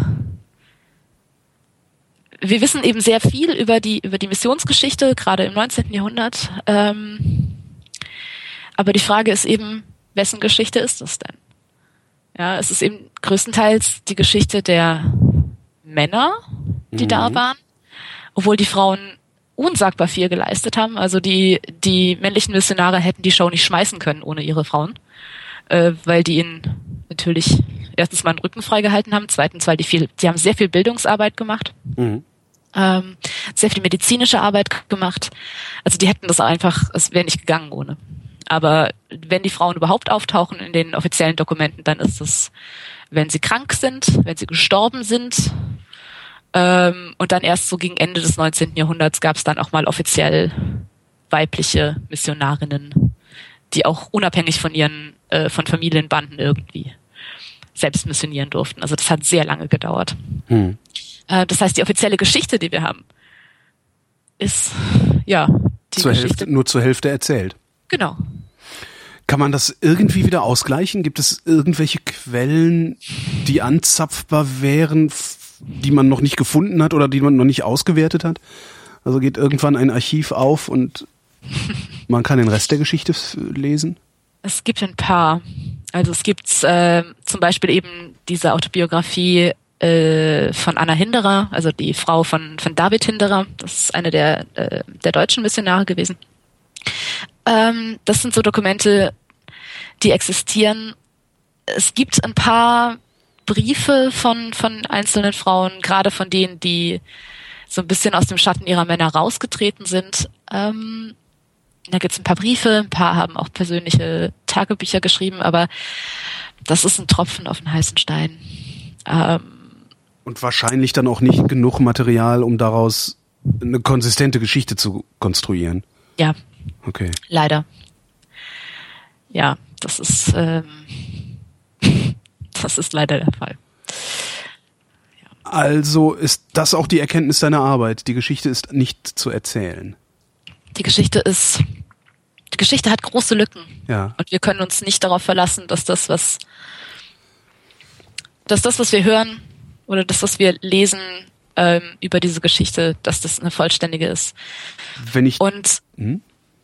und es ist ja nochmal, es ist nochmal doppelt ironisch, weil auch meine auch mein Archivmaterial ist nicht vollständig. Es ist natürlich, es ist ja immer so, du hast immer Diskontinuitäten, du hast immer Lücken in solchen, in solchen Archiven. Es sind auch teilweise nur ähm, Auszüge aus den äh, Briefen und so weiter erhalten, die mhm. die Männer geschrieben haben. Das heißt, auch da kriegen wir nur die offizielle Geschichte. Wir kriegen das, was die Missionare im Feld wollten, was ihre Vorgesetzten wissen. Ja. Gibt es irgendwann in der Geschichte, also jetzt in der allgemeinen Geschichte, ich vermute mal, dass das ja in der normalen Geschichtsschreibung ähnlich ist. Also da dürften ja auch dann überwiegend die Männer die Geschichte geschrieben haben. Ja. Ähm, insbesondere als nur Männer im Kloster diejenigen waren, die überhaupt schreiben konnten. Ja. Ähm, gibt es irgendwo einen Punkt, wo das gekippt ist oder wo es einen Bruch gibt und die Geschichtsschreibung, ich sag mal, ganzheitlich geworden ist? Oder müssen wir da noch dran arbeiten? Ist das vielleicht auch Teil der Erkenntnis der oh, linguistischen da Forschung? Da müssen wir definitiv noch dran arbeiten. Das heißt, selbst die Geschichtsschreibung, die wir heute vornehmen, ist nicht umfassend genug. Nein. Nein, bei weitem nicht. Ähm, also ich meine, wenn du dir allein, wenn du dir so die, die Geschichtsschreibung auch des, des Zweiten Weltkriegs zum Beispiel anguckst, wie lange es gebraucht hat, um überhaupt Geschichten von von Frauen, die irgendwie, egal auf welcher Seite jetzt, also das geht, da geht's mir jetzt gar nicht, ähm, die überhaupt zum Beispiel äh, da irgendwie beteiligt waren. Also es gab ähm, äh, in Russland zum Beispiel so einen Flieger, ich kenne mich mit militärischen Begriffen nicht aus, mhm. deswegen sage ich jetzt einfach so eine Fliegerstaffel. Ja. Möge mich bitte korrigieren, wenn das falsch ist. Ähm, die äh, mit solchen Segel, Prinzip fast so Seglern äh, attackiert haben. Ja. Und das waren, die waren nur von Frauen besetzt. Ähm, und solche Sachen. Also da gab's, da, da wusste man lange, in, oder da wurde lange in der ähm, in so der offiziellen Geschichtsschreibung TM äh, oder was auch so in der Schule zum Beispiel äh, gelehrt wird. Da wurde zum Beispiel nicht drüber gesprochen. Nicht, dass das jetzt ein besonders wichtiger Punkt ist, aber das ist also so diese. Na, aber diese es ist ja, das, es ist zumindest interessant genug, dass es eine solche Einheit gab, die nur aus Frauen bestanden hat. Also weil das ist ja schon besonders, insbesondere äh, äh im Zweiten Weltkrieg. Genau, die Nachthexen. Also, wenn, wenn, wenn heute eine Einheit nur aus Frauen besteht, fände ich das irgendwie ja nicht nicht nicht der Rede wert, weil ich finde ja Frauen in der Armee grundsätzlich der Rede wert. ähm, ja, weil ich kann immer nicht verstehen, warum ihr so bescheuert sein, wie, wie ihr so bescheuert sein könnt, freiwillig darauf zu verzichten, nicht zum Bund zu müssen. Das, du, also wenn einer, wenn, weißt du so, äh, alle Dicken müssen nicht zum Bund. Da wäre das erste, was ich sagen würde, yay! Aber gut, das müsst ihr dann selber wissen. Äh, ich muss ja nicht. Aber also das fände ich heute, fände ich das jetzt nichts Besonderes mehr. Ja, ist eine Einheit, besteht nur aus Frauen, fände ich relativ normal. Ähm, für den Zweiten Weltkrieg ist es halt alles andere als normal. Und das hätte ich dann schon gerne mal gewusst, aber das weiß man nicht. Nee, und das sind eigentlich doch die, die auch die, die Geschichten, die, ähm, und das macht es wieder besonders interessant. Das, äh, Journalismus oder überhaupt das Erzählen von Geschichten in Massenmedien äh, passiert ja immer da, wo es eine Abweichung von der Norm gibt, also eine Abweichung vom Alltag, da ist da die mhm. Nachricht. Ähm, und eine Einheit, die nur aus Frauen besteht, ist eine derart starke Abweichung von der Norm, dass man darüber eigentlich Filmberichte machen müsste. Habe ich aber noch nie gesehen. Ich wüsste jetzt auch gerade nicht. Ne? Aber ähm, aber wenn du dir überlegst, also wir hatten es ja vorhin davon, dass zum Beispiel, da sind wir jetzt auch wieder, haben wir einen Link back zu der Sprache wieder, zurück, ein Link zurück zu der Sprache. Meine Güte, ich bin gerade irgendwie bilingual unterwegs. Ja, es ist für uns alle die sechste Stunde. genau, ja. ähm, das äh, zum Beispiel, ja, die männliche Form ist die unmarkierte Form. Ja, das heißt, wenn du nur die weibliche Form verwendest, ist es was Besonderes. Wenn du auf eine, wenn du auf weibliche Geschichte hinweist, ist das was Besonderes, weil die männliche Geschichte normalerweise der Standard ist. Wenn du auf die Geschichte von ähm, Schwarzen oder generell von People of Color hinweist, ist es ja. die, ist das die markierte Form, ist das was Besonderes, weil wir grundsätzlich im Westen, aber durch einen gewissen Kulturimperialismus, der sich ja nun mal nicht leugnen lässt, ähm, eher eine weiße Geschichtsschreibung haben. Ja. Dasselbe gilt halt, gilt auch für äh, natürlich die, die LGBT-Community, das gilt für äh, Menschen mit Behinderung. Also das ist, nee, also unsere Geschichtsschreibung oder unsere Geschichten, unsere Narrative auch sind alles andere als vollständig. Sind wir denn in der Lage oder wären wir überhaupt in der Lage, unsere Narrative zu vervollständigen und dann noch unsere Geschichten zu erzählen? Oder würden wir uns in, ja, ich sag mal, in so einer, in so einem, so einem wie nennt man das, in so einem Klein-Klein verlieren? Also, ich glaube, wir müssen uns davon, oh Gott, mein Gott. Also ich, das, das, das Erzählen von Geschichten lebt ja von der Zuspitzung. Ja? Äh, wenn, wenn, wenn ich die Geschichten, die ich erzähle, wenn ich die so erzählen würde, wie sie passiert sind, würden alle vor Langeweile umfallen. ja? Also spitze ich zu, also erzähle ich die Geschichte, ich, ich reduziere sehr viel. Ne? Ich äh, sage halt eben, ne, ich sage halt, der Türke hat gesagt und nicht äh, alle Türkinnen und Türken mit Ausnahme des äh, bla bla bla und äh, des Türken, der bei mir hier nebenan wohnt, der sagt das auch immer nicht, sondern ich sage einfach nur, der Türke sagt immer. So. Ähm, und weiß ganz genau, Serdar sagt das nie. Aber das ist mir in dem Fall egal. In dem Moment, wo ich aber anfange, das zu differenzieren, und das ist ja letztendlich das Inkludieren, das ist ja eine, eine sehr starke Differenzierung, in dem Moment laufe ich doch Gefahr, meine Geschichten zu, so zu verwässern, dass sie nicht mehr erzählbar sind. Oder bin ich da naiv? Du musst ja nicht alles auf einmal erzählen. Ja. ähm, ich glaube, es ist äh, wichtig, dass wenn ich jetzt sage, dass wir uns davon verabschieden, also dass dass wir uns vielleicht bewusster machen, als wir das normalerweise meistens tun, äh, dass es keine eine, dass es nicht diese eine Geschichte gibt, ja, sondern mhm. dass es eben ganz viele Narrative gibt, die, die parallel zueinander laufen und die miteinander in Beziehungen stehen. Es gibt nun mal. Die miteinander konkurrieren. Das auch, ja klar. Mhm. Das ist ja auch eine Form von Beziehung. Stimmt. Und die auch miteinander, also ineinander übergehen. Und ähm, nur weil die weiße mit äh, heteromännliche Geschichte oder Geschichtsschreibung oder Geschichte die dominante ist oder war, heißt es ja nicht, dass es die einzige ist, die eine, die, die eine Wahrheit, einen Wahrheitsgehalt hat. Und ähm, dass es die einzige Geschichte ist, die man erzählen kann. Mhm. Ich glaube, wir müssen lernen, mehr Geschichten zu erzählen. naja, die Möglichkeiten haben wir ja jetzt, weil ja, der genau. Diskurs genau. nicht mehr monopolisiert wird. Genau, zumindest nicht mehr so sehr. Sandra, ich danke dir. Ich danke dir.